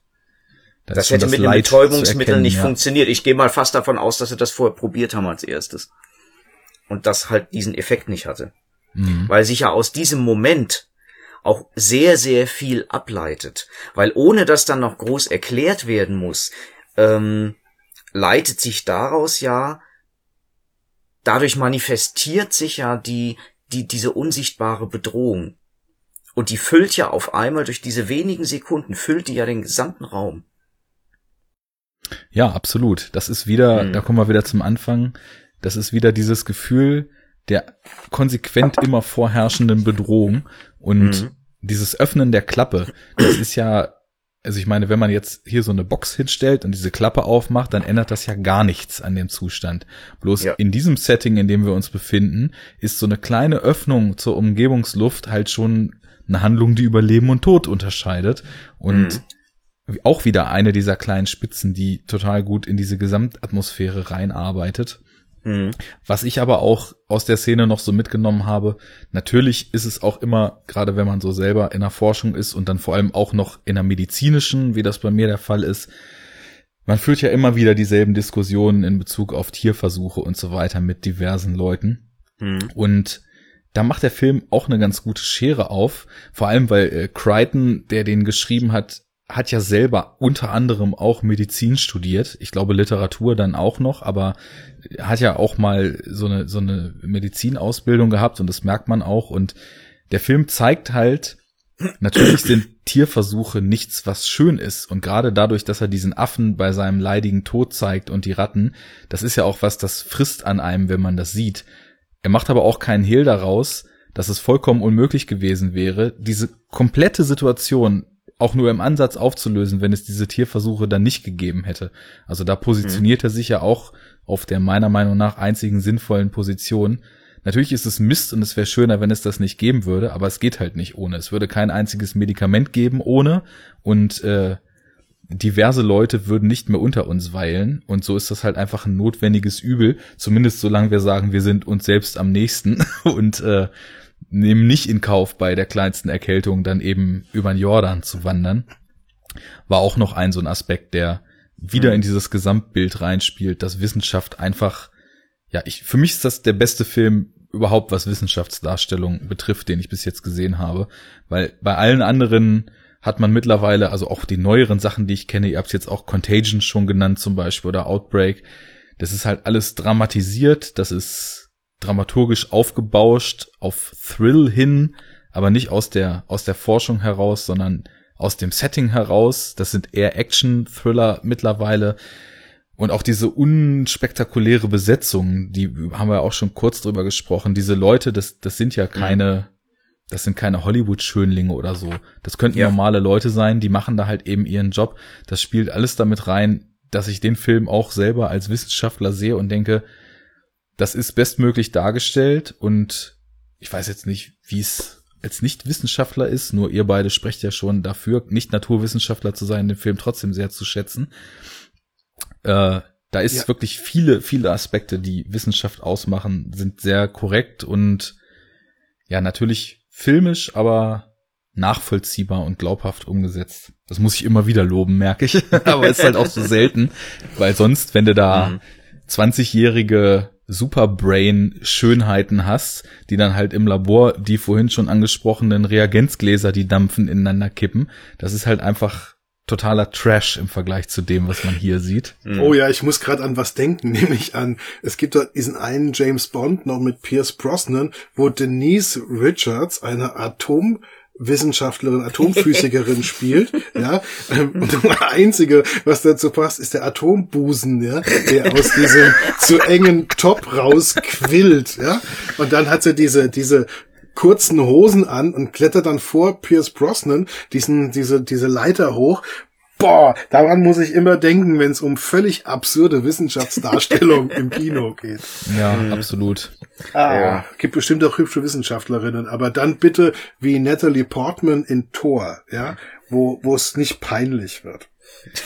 Ja, das, vor allem ist das ja da auch in ein Setting eingebettet, was jetzt ja. nicht unbedingt dazu einlädt, die Wissenschaftsdarstellung zu hinterfragen, wenn halt gerade der Weltraum-Wikinger auf seinem Regenbogen angeritten kam und gegen irgendwelche Riesenroboter kämpft. Aber, ja. aber da, äh, wo wir schon gerade bei Thor sind, die Tatsache, dass sie ihn mit dem Auto innerhalb von fünf Minuten zweimal überfährt, den Superhelden Gotteskrieger aus einer anderen Welt. Also der Film spielt sehr clever mit, mit diesen realen, äh, eben dieser realen Welt und mit dieser hm. Götter, Götter Asgard-Welt. Aber sei es drum. Ähm, Übrigens hat der Robert Wise aber genau das, was er wollte, bei dir erreicht, Arne.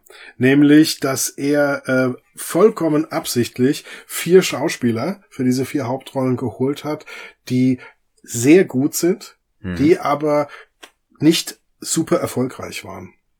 Ja. Das sind alles Leute, die gute Filme gedreht haben, Theater und so weiter gemacht haben.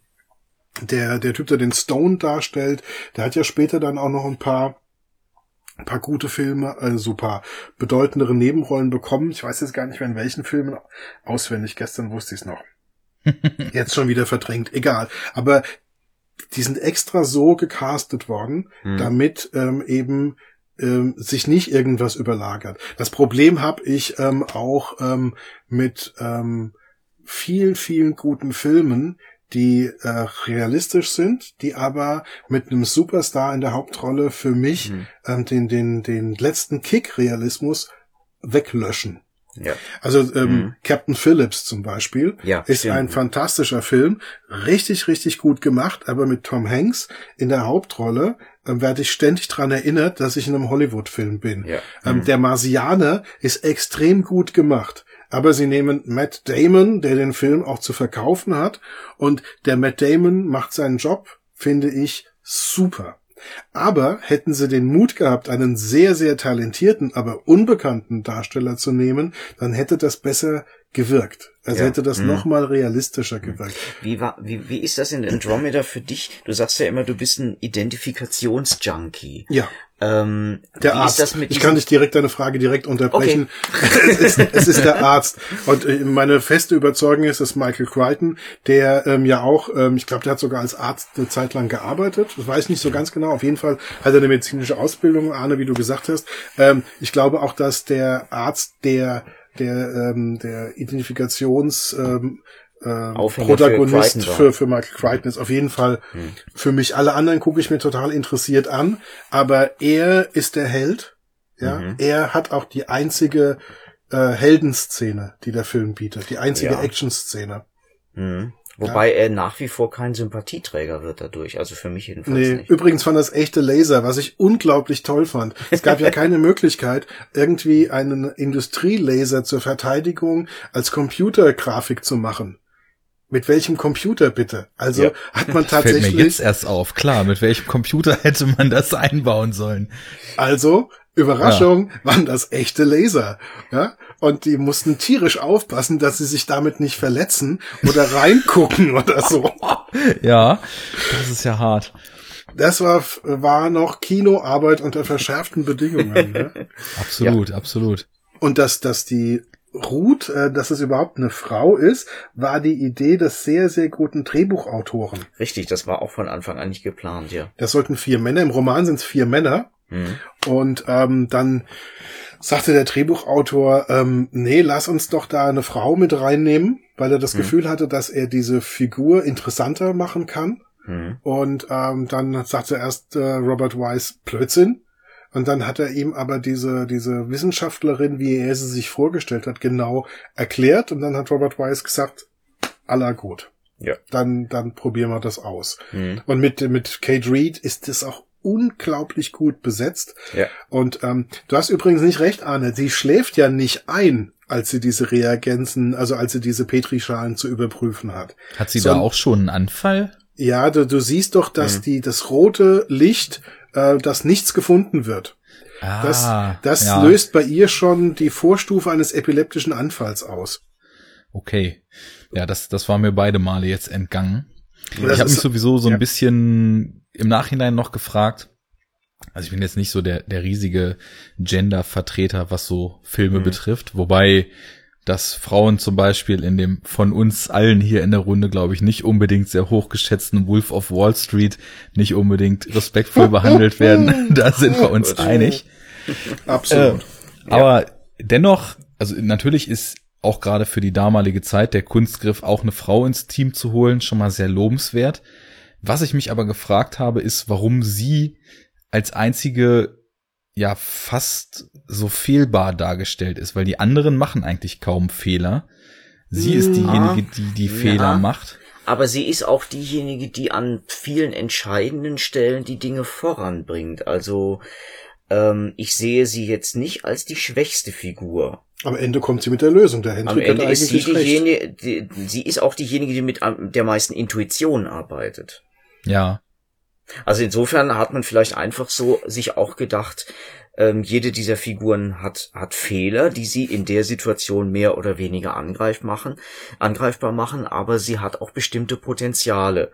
Und, und, und, und sie hat ja auch durch ihre Intuition an einigen Stellen den Schlüssel, wo er den anderen, wo, wo die noch hängen. Der Arzt hat sie auch in dem Moment, in dem ja. er dann begreift, was die Verbindung zum Beispiel zwischen dem Säugling und dem Trinker ist. Die braucht er auch, klar, sonst ja, würde er nicht empathisch aber er braucht auch zwei Stunden, er, bis er drauf kommt. Also, man, also das ja? ist die Sache, die beim Wiedergucken am meisten wehtut, dass er so lange braucht, um auf diese Sache zu kommen. Beim ersten Mal kommt es einem noch genau richtig getimt ja. vor, mhm. dann später nicht mehr. Das ist aber das Einzige, was veraltet, ja. Die anderen Figuren, da trägt ja jeder sein gerüttelt Maß an, an Horstigkeit mit sich rum. Ja? ja. Also hm. der Stone ist einfach so so arrogant selbstverliebt in seinen brillanten hm. Verstand, dass er auch wirklich rücksichtslos ist.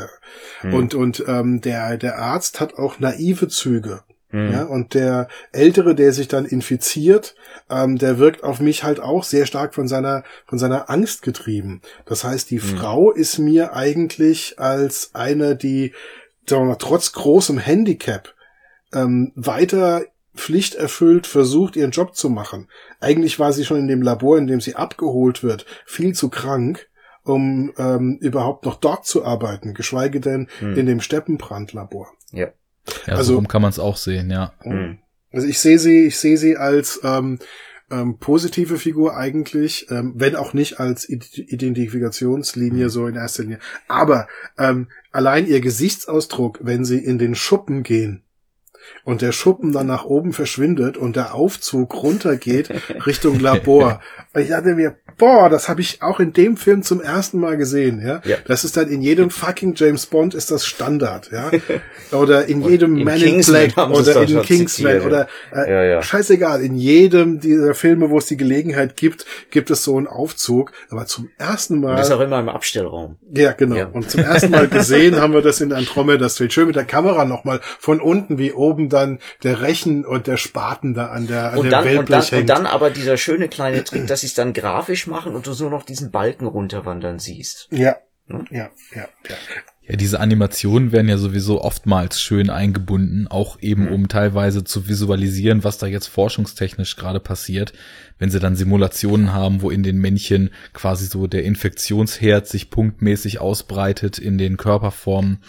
Aber mit dem, der Fahrstuhl ist mir auch positiv aufgefallen, um das nochmal zu kommentieren. Das ist, das Schöne ist halt, der Film, der macht auch aus diesen ganzen kleinen, schönen Details keinen großen, ja, kein, keine große Sache. Das passiert einfach und man wohnt dem mhm. so bei und äh, dementsprechend fühlt man sich, finde ich, auch die ganze Zeit wie so ein stiller Betrachter, der dieses ganze Prozedere mit durchläuft und ist mhm. ein ums neue Mal verblüfft, wie zum Beispiel bei dem Fahrstuhl oder verängstigt, als dann plötzlich diese Geschichte mit den Dichtungen passiert und man noch nicht so mhm. genau weiß, mhm. äh, wie, wie endet das jetzt alles oder gespannt, ja. als er dann tatsächlich alles auf eine Karte setzt und meint, über diese pH-Wert-Geschichte rausgefunden zu haben und dann in Kauf nimmt, dass wenn er falsch liegt, der eine Wissenschaftler halt infiziert und dann eben auch tot gewesen wäre. Mhm. Man ist so nah dran, weil das auch so unaufgeregt alles daherkommt und gerade deshalb einen umso mehr aufregt. Das kriegt mich häufig besser, als wenn dick aufgetragen wird und über ja, es ist zwar nicht dick aufgetragen, aber ich glaube, es vergeht keine zwei Minuten, ohne dass die Beteiligten irgendeine sehr clevere cineastische Entscheidung getroffen haben mhm. und bei vielen von diesen Entscheidungen Neuland betreten haben wunderbares Beispiel, das habe ich ja, als wir dies die Tage nochmal gesichtet haben, das war mir vorher nie bewusst gewesen, was für eine Pionierleistung es war, diese im Grunde für den Film äh, erstmal völlig unspektakuläre Szene, wo ähm, die Anlage vorgestellt wird. Da wird ja im Making of, das war ja anscheinend fast eine der kompliziertesten äh, äh, Verarbeitungen, ne?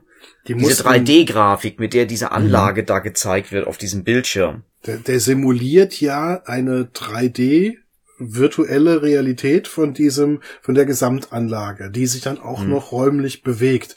Und das haben sie dadurch geschafft, dass sie auf Karton verschiedene Elemente gedreht und gefilmt haben und haben das simuliert und es sieht dann auf dem Bildschirm mhm. als Bildschirmdarstellung großartig aus. Jetzt, wenn man das mit heutigen Augen sieht, das kann, das kann, das, das dämlichste Subsmartphone, ja, spuckt dir das fantastisch aus. Hm. Damals war das aber etwas, was, da gab es gar kein bildgebendes Verfahren dafür. Kein Computerbildschirm der Welt konnte das zeigen. Die haben das auf einem Computerdisplay in dieser Anlage. Das muss also 1973 knallermäßig gewirkt hm. haben. Und das war, ähm, und Douglas Trumbull war der allererste, der sowas überhaupt hingekriegt hat. Und es ist die Blaupause für alles, was wir danach sehen, ja. weil wir haben alle ähm, gesehen den, ähm, ach, wie heißt der? Eben, eben wusste ich es noch, ähm, den, ähm, den, den Virusfilm, der auf dem Computerspiel beruht ähm, Resident Evil, jetzt fällt mir dieser ein, Resident Evil, wo man in diesen Hive äh, reingucken kann. Und im Grunde ist dieses, dieses Modell vom Hive, das man im Film sieht, am Anfang von Resident Evil, ähm, eine Ver Verbeugung vor dem, was Douglas Trumbull hier für Andromeda Strain hm. gemacht hat. Hm. Es ist natürlich von jedem Praktikanten mittlerweile in zwei Stunden zu programmieren und die ja. mussten sich, die ja, mussten aber, eine neue Technik dafür sich ausdenken. Aber wenn man sich vorstellt, das war nicht viele Jahre weg von einem Mondflug, der mit einem Bordrechner äh, äh, stattfand, der heutzutage von jedem Schultaschenrechner abgehängt wird. Ne? Das ist richtig. ja, und vor allem, um noch das abzuschließen, diese Animation hat scheinbar dem Paul W.S. Anderson für Resident Evil so gut gefallen, dass er die in jedem weiteren Resident Evil Teil in der Form oder leicht abgewandelt nochmal benutzt hat. Wobei man ja. sich ja auch generell streiten könnte, ob er da nicht eh fünfmal denselben Film gedreht hat, nur immer noch eine, eine Schippe mehr Game und eine Schippe mehr Trash oben drauf geschmissen hat. Also ich habe sie alle gesehen und ich habe den Eindruck, irgendwann ist nur noch die Hive-Darstellung gut und der Rest ist totaler Bullshit. Also er wird immer schlechter, das kann man nicht anders sagen. Ich weiß nicht. Also das ist ein interessantes Streitthema, denn auf, äh, unter den klassischen Maßstäben, was ein guter Film ist, will ich da jetzt gar nicht mal argumentieren. Aber von denen löst er sich völlig und schafft es, finde ich, gerade bei Resident Evil 4 und 5, sich vollkommen in so eine Videospielhaftigkeit zu verlieren. Und das schafft er in der Konsequenz, wie ich das bis jetzt, glaube ich, nur bei Snowpiercer erlebt habe, der also wirklich das, was Levelstrukturen und Endgegnerstrukturen betrifft, äh, komplett aufgegriffen hat. Kennt ihr den eigentlich? Snowpiercer. Ja. Das bedeutet, dass du meinen völlig entgrenzten Podcast Snowpiercer nicht gehört hast. Ähm, kann ich dir nur warm ans Herz legen. Den habe ich mit Hendrik gesehen im Programmkino und ich war von Snowpiercer wirklich total geflasht.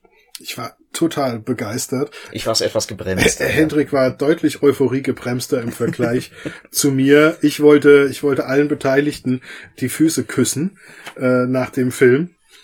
Ähm, ganz, ganz großes Kino. Ich merke, wir verstehen uns. Das ging mir nämlich ähnlich. Da war es auch total schön. Ich, ich habe mir das angewöhnt, wenn ich weiß, da kommt was, was mich potenziell interessieren könnte, nicht mal mehr Trailer zu gucken, weil ich kannte halt von diesem Bong Joon-ho vorher die Korea-Filme, die er gemacht hat, also Mother und The Host. Das hat mir schon als Grund gereicht, um Snowpiercer zu sehen. Und es war einfach eine gute Entscheidung, keinen Trailer zu sehen. Denn was sich da teilweise in diesem Zug hinter Türen für Welten aufgetan haben, das auf der, hat mich Die umgehauen. Szene auf der Brücke. Absolut großartig. Also das ist auch so einer meiner moderneren Lieblingsfilme mittlerweile geworden. Den habe ich auch schon im Heimkino noch diverse Male hinterhergeschoben. Und er verliert nicht. Er wird absolut unterschätzt. Ja. Denn der ist überhaupt nicht in seiner wegweisenden Bedeutung wahrgenommen worden. Ja, so viel zu Videogame-Haftigkeit. Ja. Übrigens noch, euch noch, noch ein Funfact, den ich noch loswerden wollte. Die hat natürlich das Problem, dass sie diese vierstöckige Anlage hatten und hm. für damalige Verhältnisse haben sie schon ein bisschen Geld in die Hand genommen. Ähm, aber sie konnten natürlich kein, keine Anlage mit vier Stockwerken bauen. Also haben sie diese Anlage genommen, haben alles in Rot angemalt und haben dann alle Szenen im roten Stockwerk gedreht. Dann haben sie es gelb angemalt und haben alle Szenen im gelben Stockwerk gedreht und so weiter und so weiter. Sie haben also diese vier Stockwerke alle in der gleichen Requisite gedreht. Sie hatten nur einen Flur, genau. Sie hatten nur einen Flur, diesen runden Flur. Und den haben sie jedes Mal neu ähm, angemalt dafür. Das fand ich sehr, sehr schön. haben Insgesamt, wir ja gar nicht erwähnt, wie schön das von der Farbkodierung her so ja, gelöst oh ja. ist. Ja, ja. Genau. Jeder Tempelbezirk hat eine andere Farbe sozusagen. es ist ohnehin, finde ich, eine total cleane Ästhetik. Also ja. der, der, äh, da schwingt noch 2001 hinterher, finde ich. Hm, ja, ein bisschen. Effekte ja. sind doch auch von derselben Person, oder? Der ja. Trumbull hat doch 2001 gemacht. Ja, ja, Douglas Trumbull war derjenige, der ähm, und irgendwie das Lustige war, dass das äh, bei für Star Wars hat er keine Zeit und keine Lust gehabt hm. und hat dann seinen Assistenten, seinen besten zweiten Mann, nämlich äh, John Dykstra, hingeschickt, der dann bei Star Wars seine ähm, Special Effects Legenden Karriere hingelegt hat. Und Douglas Trumbull und äh, Dijkstra sind ja, gelten ja als für Jahrzehnte die beiden besten Trick, Tricktechnik-Spezialisten hm. überhaupt. Ja. Ja, ähm, sehr schön. Auch, ähm, wo wir vorbei bei cineastischen Sachen vorhin waren, also bei denen, bei den, bei den handwerklichen Entscheidungen, die gut getroffen mhm. werden, die setzen zum Beispiel Diopter ein. Ich habe erst im Making of gelernt, was eigentlich ein Diopter ähm, ist. Ja? Und, und zwar, dass du eine spezielle Optik bekommst, die dafür sorgt, dass wenn du ähm, Vordergrund und Hintergrund hast, mhm. dass du nicht nur den Vordergrund, also die seitlichen Bereiche zum Beispiel, scharf hast, sondern dass du in der Mitte auch etwas hinten zeigen kannst mit also. einer sehr guten Tiefenschärfer. Hm. Das setzt der Film gerade, wenn die Politiker, äh, also die die die äh, Militärs sich beraten hm. und es ist der immer der Präsident, der Präsidentenberater sagt, er wird jetzt mit dem Präsidenten reden. Das ist ja so ein Running Gag in dem Film. Ja, ja. Dann guckst du aber auch in die Tiefe oder wenn die äh, Polizisten, nee, die die Militär ähm, Polizisten an der Tür stehen, um den Stone abzuholen. Und dann guckt sie zwischen den beiden Leuten im Vordergrund durch und sieht den nächsten Bewaffneten schon draußen auf der Straße stehen, ohne dass das Bild im Vordergrund unscharf wird. Hm. Es gibt also keine Brennweitenverlagerung, sondern über den Diopter kannst du vorne und hinten scharf ziehen. Hm. Und es hm. gibt eine ganz eigentümliche Atmosphäre. Ja, habe ich auch erst im Making of gelernt, mhm. ähm, wie es funktioniert und dass sie es da eingesetzt haben, okay. weil sie genau diese scharfen Verlagerungen nicht haben wollten. Mhm. Das ist Robert Weiss ein sehr, sehr kluger Mann. Was hat der eigentlich noch so gedreht? Na, Star Trek The Motion Picture zum Beispiel. Okay, gut, ah. es ist jetzt nicht unbedingt legendenbegründend, sag ich mal, der Film. also schon, naja, der Witz ist, glaube ich, dass Robert Wise, der hat auch West Side Story gemacht und mhm. viele, viele andere Sachen, dass der Robert Wise, glaube ich, total Bock drauf hatte, ähm, praktisch mit jedem Film ein anderes Genre zu machen. Hat er nicht auch ein, also ich bin jetzt gerade nicht ganz sicher, hat er nicht auch einen, das weißt du vielleicht als Horrorfilm-Fan, ich bin jetzt nicht so der Horrorfilm-Fan, aber hat der nicht auch den The Haunting gemacht? Hat er. Weiß ja, ich aber auch nur, wollt, weil ich es gerade hier wollte wollt ich gerade sagen. Einer, me einer meiner ewigen, äh, äh, wenigen Horror-Lieblingsfilme. Auch damals im Westerwald, nachts um halb zwölf als hm. gutes Wetter war und wir drei Programme kriegten, äh, uh. nachts um halb zwölf gesehen habe. Der einzige Film, der mich als Kind je heulend nachts ans Bett meiner Mutter getrieben hat. War auch der Der ist, glaube ich, auch Robert Film, ja? Auch Robert Wise, ja, genau. Ja, genau, ist er auch.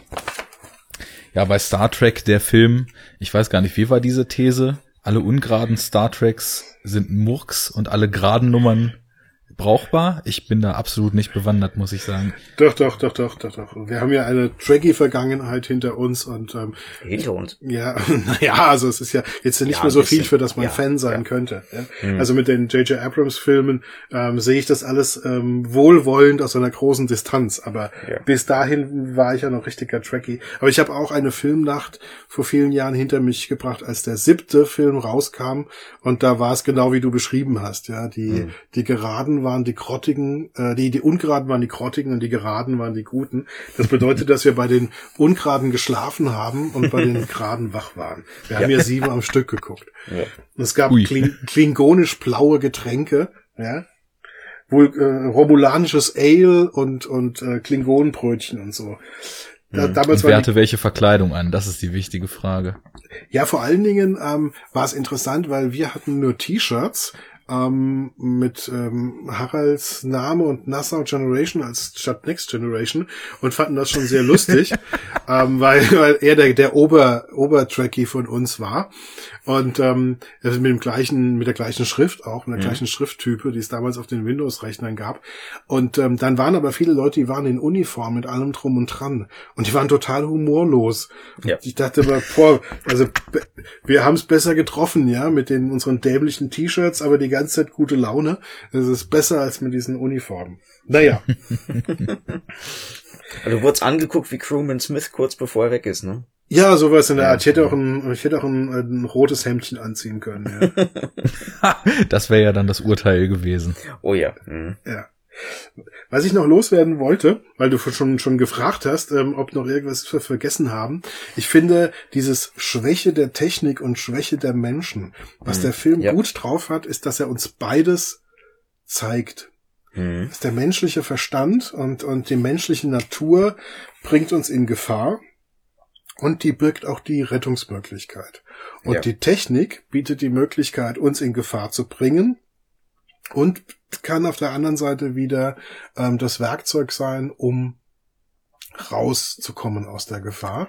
Und ich habe so den Eindruck, dass vor allen Dingen auch die Banalität ähm, von, von menschlichem Versagen, das das Rotlicht, das zur Epilepsie führt, und die Banalität von technischem Versagen, das Stückchen Papier, ja, das richtig. in der Faxglocke drin hängt, dass das in dem Film wunderbar rauskommt. Oh ja, wunderbar. Also diese Botschaft, wir dürfen weder uns noch die Technik ähm, unterschätzen oder überschätzen. ja, ähm, das finde ich, hat er, macht der Film richtig mhm. klug. Also auch das, der Roman, wenn ich das richtig sehe. Und schon. diese schöne Eskalation, dass als es irgendwann an dieses Plastik auf einmal geht, das ist ja wie wenn du auf der Eisscholle stehst und die schmilzt dir unterm Hintern weg. Weil das ist ja eine so allumfassende Bedrohung. Du kannst ja gar nicht mehr reagieren in dem Moment. Das ist ja also eine wunderbare Eskalation, die da eingebaut wird. Und die, die, die empfindest du in dem Moment, ohne dass die noch eine einzige Sache gezeigt haben. Ja, es ist ja auch der elementarste Angriff, der auf deren Sicherheit dann eigentlich passieren kann. Ja. Denn das Plastik, die Dichtungen sind ja das, was sie von dem todbringenden Virus oder äh, mhm. von der todbringenden Zelle und Lebensform trennt. Und mhm. wenn das dann dahin geht, dann fängt die Uhr aber mal rapide an zu ticken. Ja. Und ja, ich würde noch mal kurz auch das, das mhm. noch mal bestätigen jetzt, was, was Thomas eben meinte. Diese, diese Ambivalenz in, mhm. in allem, das ist ja auch und das ist, glaube ich, das letzte Mal, dass ich jetzt darauf eingehe, ist ja auch wieder so eine schöne Reflexion dieses, dieses Wissenschaftsgeists. Denn ja. der Film sagt, es, es, es geht in beide Richtungen, nichts, nichts geht ohne das andere. Und auch wenn er zwar so einen Glauben in Technik hat, dass er schon 1972 prognostiziert, dass man irgendwann keine Bücher mehr braucht, weil das alles auf dem Computer passiert, was ja auch verbal einmal artikuliert wird und äh, diverse ja. andere Dinge dann eben auch ja, Vernetzung und im Endeffekt kommunizieren sie da so innerhalb dieser Station, wie wir jetzt hier gerade kommunizieren, obwohl sie nur einen Raum weiter sind, per äh, Video und Mikrofon, was da irgendwo eingebaut ist.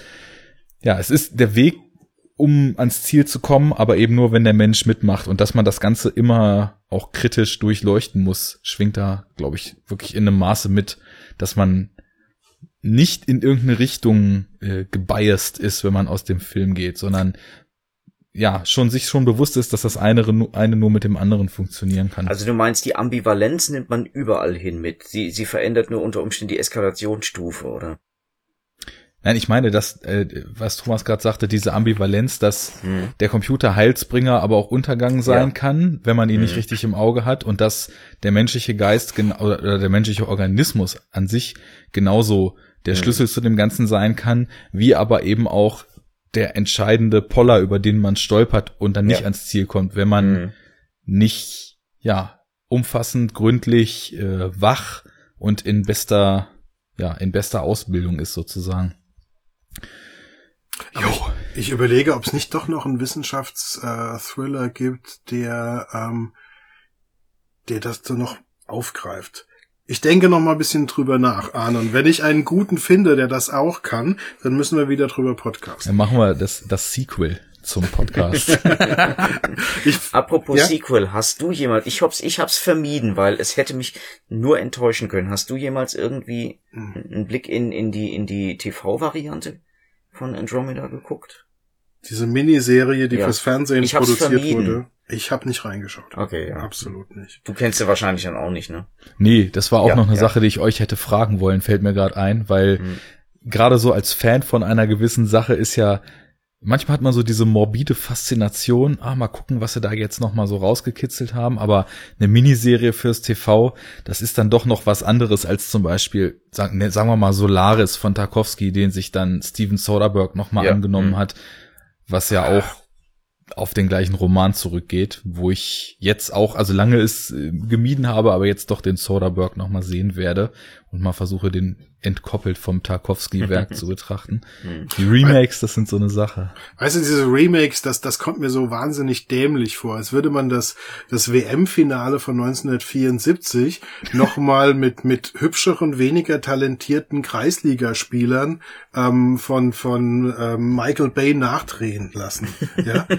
In, in 20 statt in 90 Minuten. Das ist doch Bullshit. Also, das gilt bestimmt nicht für jedes Remake, aber, aber wie, wozu muss ich Andromeda Strain neu verfilmen als TV ähm, Miniserie für ähm, für Anspruchslose? Also das ist doch, hm. also das muss ich mir überhaupt gar nicht mehr reinziehen. Ja.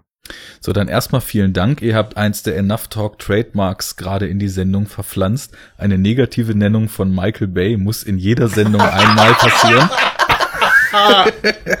ja, bingo. Und in letzter Zeit klappt find, das total ich, gut, dass das unaufgefordert die Gäste machen. Ich finde, ich würde sogar sagen, äh, MB könnte man als Maßeinheit definieren für Effekthascherei, oder? Ja. ja, oder seit neuestem auch für gefährliche Propaganda. Okay. Also ich habe vielen Dank für deine Warnung. Ähm, ich habe nicht nur selbst äh, 13 Hours mir nicht angeschaut, sondern habe auch noch unsere äh, anderen Kinofreunde erfolgreich davon abhalten können, reinzugehen. Mission ähm, beziehungsweise, erreicht. ja, ich habe ich hab einfach deinen Link weiter gepostet, was dann beim Tom dazu geführt hat, dass er gesagt hat, er guckt sich lieber irgendwas anderes an.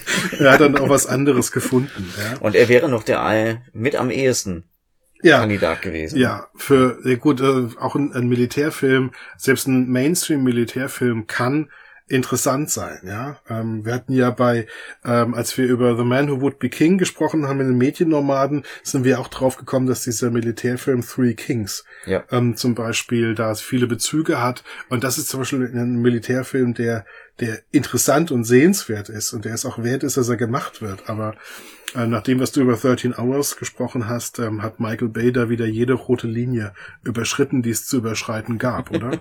ich denke auch. Ja, gut, das, das führe ich jetzt nicht nochmal aus. Da habe ich nämlich mittlerweile, glaube ich, schon zweimal in unserem Feed drüber gesprochen. Aber ich wollte nochmal auf die Remakes zurückkommen. Ja. Denn da ist immer so die Frage, was kann man denn so einem Stoff abgewinnen, was es sich lohnt, nochmal erzählt zu werden? Und gibt es da vielleicht irgendwas, was im Wandel der Zeit sich so stark verändert hat, dass eine Anpassung tatsächlich Sinn macht. Aber dieser Film ist, finde ich, so dermaßen zeitlos, dass ich wirklich also hm. nicht in einer Szene auch nur ansatzweise das Gefühl hätte, da hat sich in den letzten 40 oder mehr als 40 Jahren irgendwas verändert, was man jetzt in anderer Art und Weise nochmal darstellen müsste. Da gibt es also, schlicht keine Daseinsberechtigung. Für. Also selbst die, die paar Dinge, die sehr offensichtlich in diesem Film veraltet sind, wie jetzt meinetwegen einfach die Rechner, die da stehen, ähm, durch die Gesamtatmosphäre, durch diese, durch diese Sterilität, durch die Inszenierung des Ortes, du könntest auch heute so ein, so ein, äh, wie sagtest du, Reinraum, ähm, könntest du den heute auch nicht filmisch mehr anders inszenieren und du könntest ihn auch Eben. nur genauso sauber und geleckt darstellen. Und, und, und dann macht es, glaube ich, tatsächlich innerhalb von wenigen Sekunden überhaupt keine, keine Irritation mehr aus. Wenn man heute diesen Film sieht, da steht halt so ein alter Rechner rum und du akzeptierst es aber trotzdem als, als diese High Technology, die, dies, als dies dargestellt werden soll. Ja, ja sobald man über den Oberflächenreiz der Geschichte, ja hm. ja, hinausgeht, ja. ist man halt an einem Punkt, wo die Substanz einfach da ist. Und da mhm. ist es hm. dann egal, ob man das jetzt ja, ja. mit Subst fancy Computeranimationen nochmal neu macht. Mhm. Substanz ist ein sehr, sehr guter Begriff, weil, ähm, das hast du ja, hast ja zu Recht gesagt, er, er ähm, schafft es, die, die, das Wesen des naturwissenschaftlichen Arbeitens darzustellen. Und m, du kannst das Wesen des naturwissenschaftlichen Arbeitens eigentlich jetzt nicht mehr besser darstellen ja. als in diesem Film äh, bei, bei so einem Thema. Du kannst andere Aspekte, kannst du zum Beispiel zeigen. Ja, also ich fand das, ähm, wie, wie läuft das, wie, wie pflanzt sich dieser Virus fort? Einmal vorwärts, einmal rückwärts. Das gibt's in verschiedenen interessanten Filmen, äh, die, die deswegen eine andere Geschichte erzählen. Die haben alle ihre mhm. Legitimation. Contagion zum Beispiel hat mir gut gefallen. Ähm, weil er da einen ganz eigenen Weg gegangen ist. Ähm, aber ähm, wenn du einen anderen Aspekt zeigen willst, musst du einen anderen Film machen. Das ist mhm. oft gemacht worden, es sind tolle Sachen dabei. Aber genau, wenn du das erzählen willst, was Andromeda erzählt, dann ähm, musst du dich leider hinten anstellen und sagen, ja, leider schade, ist schon einmal perfekt gezeigt worden, danke. Und wenn das den Sehgewohnheiten von, von ähm, Menschen, die nicht mit dieser mit diesem Stil aufgewachsen sind, mhm. widerspricht, dann würde ich mal sagen, dann ähm, ist es der Film auf jeden Fall wert, dass man auch mal seine Sehgewohnheiten nochmal ähm, mhm. sozusagen auf die Probe stellt. Und das Allerwichtigste, bei jedem Remake besteht die Gefahr, dass jetzige kommerzielle Überlegungen mit reinspielen könnten. Mhm.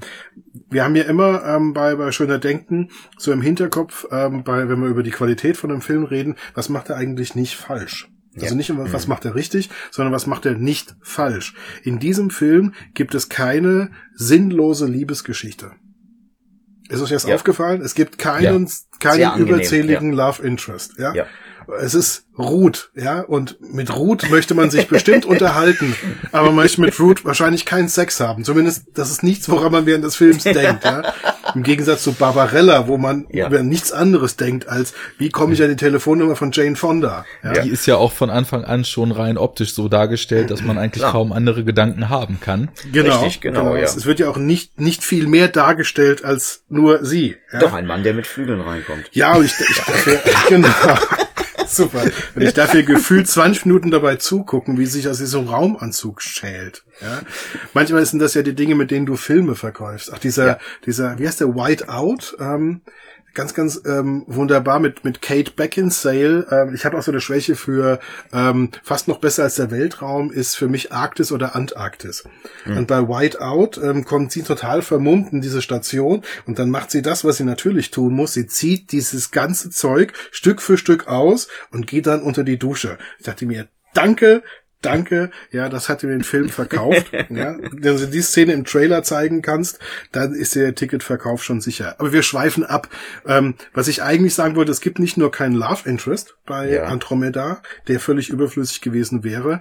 Keiner von denen hat auch irgendein posttraumatisches Schicksal. Ja, heutzutage ist ja so, dass jeder, jeder Tatortkommissar Assistent schon von Dostojewskischem Ausmaß irgendeine Schuld und Sühne mit sich rumschleppt. Mhm. Und hm. die sind alle normal. Der Arzt ist ist einfach nur ein guter Arzt und hat seine Stärken und seine Schwächen. Der mhm. Stone ist ein, ist ein ähm, vernunftorientierter Wissenschaftler, der ist vielleicht ein bisschen zu kalt, aber er ist auch alles normal. Also die, keiner von denen trägt irgendein Mördertrauma mit sich es ist rum. Nicht also ich muss da jetzt einmal kurz zwischen. Ja. Wenn du das jetzt gesagt hast, ohne den letzten ja. Tatort gesehen zu haben, ja. dann bist du wirklich ein Genie. ich habe den letzten Tatort gesehen. Okay. okay. Genie bist du trotzdem, aber. Danke. Ich, ich, ich dachte schon, also wenn, wenn dieser Vergleich jetzt äh, drei Tage nach Tatort Zorn Gottes von dir so aus dem Hut gezaubert wird, dann ist ja, aber, ja aber wirklich. Ja, ist ja schon eine lange Folge von Tatorten, in denen das schon so ein Running Gag ist, ja. Da brauchst du gar keine Tatorte für, das ist in, in, in, in den Krimireihen ja. mit, mit Inspektoreien ist das ja ganz genauso. Die ganzen Figuren sind alle als auch angebrochen, das, zumindest angeknackst ja, angelegt. Wobei ja im letzten tatsächlich konkret Dostojewski Schuld und Sühne gelesen ah, wurde. Ah, okay. Des, deswegen, ja, ja, ja, ja, das war ja. natürlich. Äh, ich guck keinen Tatort. Ja, das hat mich natürlich auch zu dem Spruch inspiriert, gebe ich zu. Wobei der nach einem Satz aus dem Bett geworfen wird. Ähm, vielleicht auch nicht das Schlechte, was man mit Dostojewski Schuld und Sühne machen kann. Aber ähm, auch beim Tatort kann das ja funktionieren, wenn da alle ihr ihr gehöriges Maß an Trauma mit sich rumschleppen. Also beim Faber in Dortmund, äh, in diesen Dortmunder Tatorten funktioniert funktioniert das ja auch. Ja, aber wie auf jeden Fall, was ich sagen wollte, auf jeden Fall, Andromeda macht diese ganzen Fehler nicht 1973. Mhm. Das Drehbuch mhm. ähm, ist extrem gut. Man muss diesen Drehbuchautoren, Arne, hast du den Namen gerade greifbar, man sollte ihn nochmal beim Namen nennen. Der Drehbuchautor ist richtig super, was er aus diesem Roman von Crichton, der rettet, glaube ich, alles. Gidding. Nelson Gidding, Dankeschön. Ja. Der rettet, glaube ich, alles, was in diesem Roman gut ist in den Film. Und wenn du, wenn du schon von, von den nicht vorhandenen Traumata und den nicht vorhandenen Love Interests sprichst, dann würde ich als drittes noch das im Grunde nicht vorhandene Happy End erwähnen. Denn letzten Endes kommen sie aus der Nummer nur raus, weil sie ein Schweineglück haben. Und ja. nichts anderes. Es gibt im Grunde kein Happy End im klassischen Sinne. Die, ja, absolut. Und es ist, ich glaube, so im letzten Drittel kommt auch in den Film noch so eine Ebene rein, die sich relativ gekonnt mit diesem Ernstfall, der eintreten könnte und der Überforderung mit diesem, den die Leute, die ihn vielleicht ewig trainiert haben, aber eben dann mhm. trotzdem nicht bis ins Letzte vorbereitet sind, wenn er dann eintrifft, haben können. Und äh, ja, Henrik, der letzte Satz, äh, was sollen wir machen? Hm. in Bezug auf zu, zu, äh, zukünftige Bedrohungen gleicher Art oder vielleicht noch viel schlimmeren Ausmaßes, ist eigentlich ja fast schon fatalistisch, wenn man sich das genau ja. durch den hm. Kopf gehen lässt. Denn die Antwort ist, wir wissen es nicht. Richtig. Wir wissen nicht, was wir Richtig. machen können und wir können uns nicht sicher sein, das in den Griff zu bekommen. Das war auch eine ja, einer der Momente, die sich tatsächlich noch eingebrannt haben. Hm. Dass es keine absolute Sicherheit geben kann, egal was du machst. Ja. Und dieser Satz hat nach über 40 Jahren überhaupt ähm, nicht seine Aktualität eingebüßt. Wenn dann eher im Gegenteil, ja. Ja, hätte ich auch gesagt, eher im Gegenteil. hm. Ja, fein. Dann stelle ich noch mal die Frage, habt ihr noch was auf der Seele zu eurem Lieblingsfilm? ich habe tatsächlich alles ähm, erzählt. Was ich noch sagen könnte, ist, ich habe ein bisschen im Internet recherchiert und außer einem gewissen Herrn Arne Geider, dessen Jakers Two Cent Blog ich regelmäßig lese, hat ähm, nur noch ähm, die Nacht der lebenden Texte über Andromeda Strain was Interessantes geschrieben. Dann ähm, hoffen wir mal, dass wir vielleicht mit dieser Sendung dazu anstoßen können, dass der eine oder andere, wenn er auch nicht drüber schreibt, vielleicht die Hürde des 43-jährigen Alters übergeht, und äh, zu diesem Film greift, denn ich glaube, es ist klar geworden, dass wir drei ihn als höchst sehenswert einstufen würden. Ja, also ich würde ihn, wenn wenn wenn ich unter Androhung von Waffelentzug äh, äh, gezwungen würde, eine eine äh, Top 3 oder ja Top 5 oder sogar eben nur Top 3 Liste zusammenzustellen, welche fünf oder drei Science Fiction Filme man gesehen haben sollte. Wenn man sonst nie irgendeinen Science-Fiction-Film gesehen hat, der wäre auf jeden Fall dabei. Oh, sollen wir jetzt über die anderen reden, die auch bei dir bei dieser Top 3 dabei wären? Äh, das könnte ein bisschen dauern, ne? das wäre ein eigener Podcast wahrscheinlich. Äh, mehrere, ja. Aber ich glaube, er wäre dabei, ja. Ja, ja also ja. das ist schön, wenn du ihn dabei hast, muss ich ihn nicht einpacken, weil sonst, sonst müsste ich ihn auch reintun. Da gehört er auch, finde ich, zu den, zu den drei Science-Fiction-Filmen, die man gesehen haben muss. Und ähm, dann, ja, Alien ist wahrscheinlich liegt uns allen auf der Zunge und dann ist die Frage, wer bekommt das dritte, dann kann ich den das dritte und letzte Ticket. Siehst, dann genau. brauchst du Alien nicht mitzunehmen und dann ist die Frage, wer bekommt das dritte und letzte Ticket. Arne, ja. was was wären deine drei? Also um das dritte müssten sich dann unter meiner Sicht äh, Blade Runner und Ex Machina kloppen und oh. so ziehe ich mich mhm. mal galant aus der Affäre, denn ich finde so viele Sachen so unglaublich brillant, dass ich mich mit diesen fünf Filmen für die äh, einsame Insel immer extrem schwer tue. Du kriegst nie wieder Waffeln, entscheidet dich. äh, ich denke da noch ein bisschen drüber nach, denn eine ja. Sache habe ich noch vergessen. Mhm. Und zwar, dass ich eine ganz schöne Analogie in der aktuellen Kinolandschaft irgendwie zu diesem Film sehe. Mhm. Denn auch wenn er völlig anders agiert und weil er, in, auch wenn er in seiner Machart viel mehr moderner Blockbuster ist und äh, dann doch auf große Schauwerte ab und an setzt, anstatt auf kleinteiliges Arbeiten im Detail. Der Marsianer ist für mich ein Film, der irgendwie in eine ähnliche Kerbe schlägt, denn ja. auf der Art und ja. Weise, wie Andromeda sich vor Wissenschaft ja auch in gewisser Weise verneigt, denn Wissenschaft mhm. ist in Andromeda ja eben der Weg, mit dem die Welt gerettet wird. Genauso verneigt sich, finde ich, wenn er auch wesentlich weiter von der tatsächlichen Realität entfernt ist, der Marsianer eben auch vor Wissenschaft. Mhm. Das habe ich als sehr angenehm empfunden und weil ich die Filme recht zeitnah gesehen habe zuletzt, war das so eine Analogie, die ich sehr erfrischend fand. Denn ja, Science Fiction gibt's mhm. viel, aber Darstellung der Wissenschaft, da haben wir ja nun schon zur Genüge drüber geredet. Und ich könnte mir vorstellen, ich weiß nicht, was Andromeda damals für einen Impact gehabt hat, ob plötzlich die Einschreibezahlen an den Universitäten Jahre später hochgeschnellt sind und die Mikrobiologen, Mediziner und äh, weiß nicht, was sie noch alles sind, plötzlich äh, einen Zulauf bekommen haben. Ich könnte mir aber vorstellen, dass der Marsianer plötzlich dafür sorgt, dass plötzlich ein Haufen Leute Weltraum wieder spannender Ich dachte Kartoffeln pflanzen. ja, genau, genau. Die Agrarwissenschaften kriegen ja, einen riesen Zulauf. Wobei, wobei ich, ich, ich sehe da schon einen ziemlichen Unterschied drin, weil der Marsianer betont, glaube ich, ich, ich denke jetzt mal laut, es kann sein, dass es nicht stimmt, aber so von dem, wie ich den Film jetzt erinnere, bei Marsianer spielt eigentlich eher diese Attitüde und dieses ja. Durchhaltevermögen, dieser Überlebenswille und der Wille, diese, diese Kenntnisse einzusetzen, spielt eine besondere Rolle und gar nicht so sehr die Wissenschaft selbst.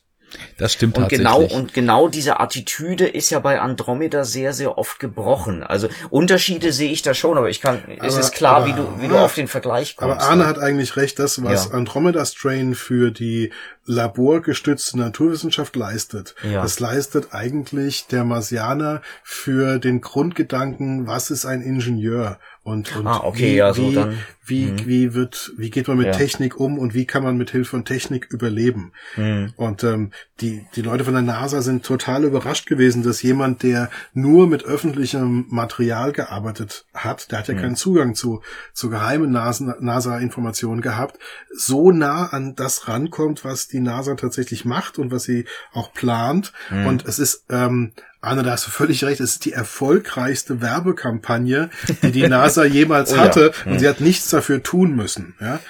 Der, der Ja. Autor ist der totale Everybody's Darling bei der NASA. Ich hatte auch deswegen eben äh, bewusst gesagt, es ist weiter von der Realität weg, denn was Henrik jetzt Klar. sagt, die Attitude, die ist es. Also wie, ich glaube, am meisten das, was der Marsianer vermittelt, fasst Matt Damon dann in seiner Abschlussvorlesung zusammen. Ja. Ja. Äh, If there's a problem, do the math and solve the problem. And if there's another problem, do it again. Und das ist halt so dieses Anpacken, sich nicht unterkriegen lassen. Aber es ist eben auch, obwohl die sich natürlich in fiktionaler Weise sehr, sehr stark dehnen lässt in dem Film, um eben auch für die Schauwerte der großen Flucht gegen Ende und so weiter einzustehen, ist es eben halt auch wieder Wissenschaft, sein Glaube an die Wissenschaft und seine Skills und seine Ausbildung, die er sich zunutze macht, um eben dieses Kunststück ja zu vollbringen. Und ich, ich glaube, dieser, dieser Optimismus, Mhm. der ist natürlich in Andromeda weit weniger ausgeprägt, weil wir haben eher dieses Thriller-Setting und eher diesen, ja, ambivalenten Blick bis, bis zum Ende ist man sich eigentlich nicht sicher, dass das was wird. Es könnte halt auch alles tierisch in die Hose gehen. Der Marsianer ist da weit optimistischer.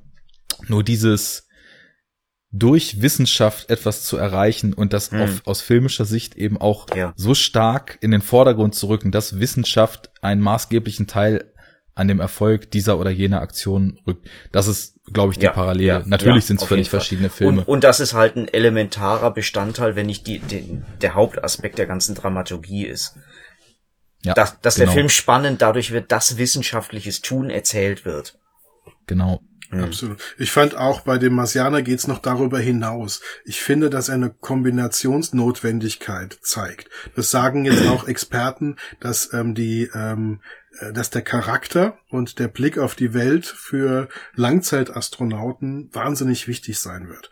Also ähm, es reicht eben nicht, ein sehr guter Mediziner oder Ingenieur oder Botaniker ähm, oder, oder Kampfpilot zu sein, ähm, um erfolgreich zu sein. Du musst ähm, auch eine gehörige Portion Optimismus, ähm, Humor ähm, mitbringen, um einen positiven Blick auf deine besondere Situation ähm, ähm, werfen zu können, weil nur diese Perspektive dich dazu bringt, dass du weiter funktionierst. Also wir haben das ja in ganz vielen Science-Fiction-Filmen, wo es dann diesen, diesen besonders begnadeten Wissenschaftler gibt, der dann eher so, ähm, also man würde sonst sagen, autistisch reagiert, soll man natürlich nicht sagen, sind Autisten gegenüber natürlich wieder eine Unverschämtheit, aber der, der zurückgezogen dann oft ähm, reagiert und ähm, das das würde aber in der Wirklichkeit nicht funktionieren. Also ich glaube tatsächlich, dass Langzeit ähm, ähm, ähm, Missionen von Astronauten von von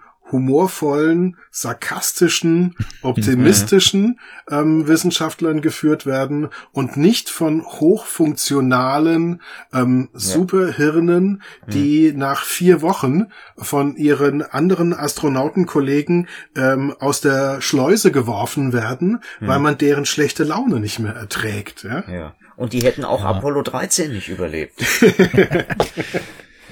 Ja, ich glaube, der, der Trope des eigenbrötlerischen, verschlossenen und in seiner eigenen Welt umherwandenden Wiss Wissenschaftlers ist mhm. auch eh etwas, was unter Umständen vielleicht bald mal ausgedient hat, weil mit der Realität hat es wenig zu tun. Also einer aus 100.000 ist vielleicht dieser extrem schräge mhm. Mensch, so wie zum Beispiel beim Marsianer dann äh, der Donald Glover, der dann die Gleichung errechnet, mit dem diese Rückkehr funktioniert, der ja auch ja. also als völlig schräge, überzeichnete Figur dargestellt ist.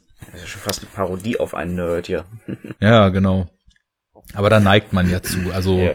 dass man dann den Wissenschaftler, man will ihn nicht langweilig darstellen und schwappt dann eher so ins Gegenteil. Hm. Wohingegen, das war auch das letzte, was ich jetzt zu Andromeda noch vorhin auf dem Herzen hatte, dieser Film, der ist ja, der ist weder groß figurengetrieben, also kann man nicht sagen, dass er, dass er alleinig figurengetrieben ist, noch ist er alleinig handlungsgetrieben, sondern ist in so einer natürlichen Symbiose.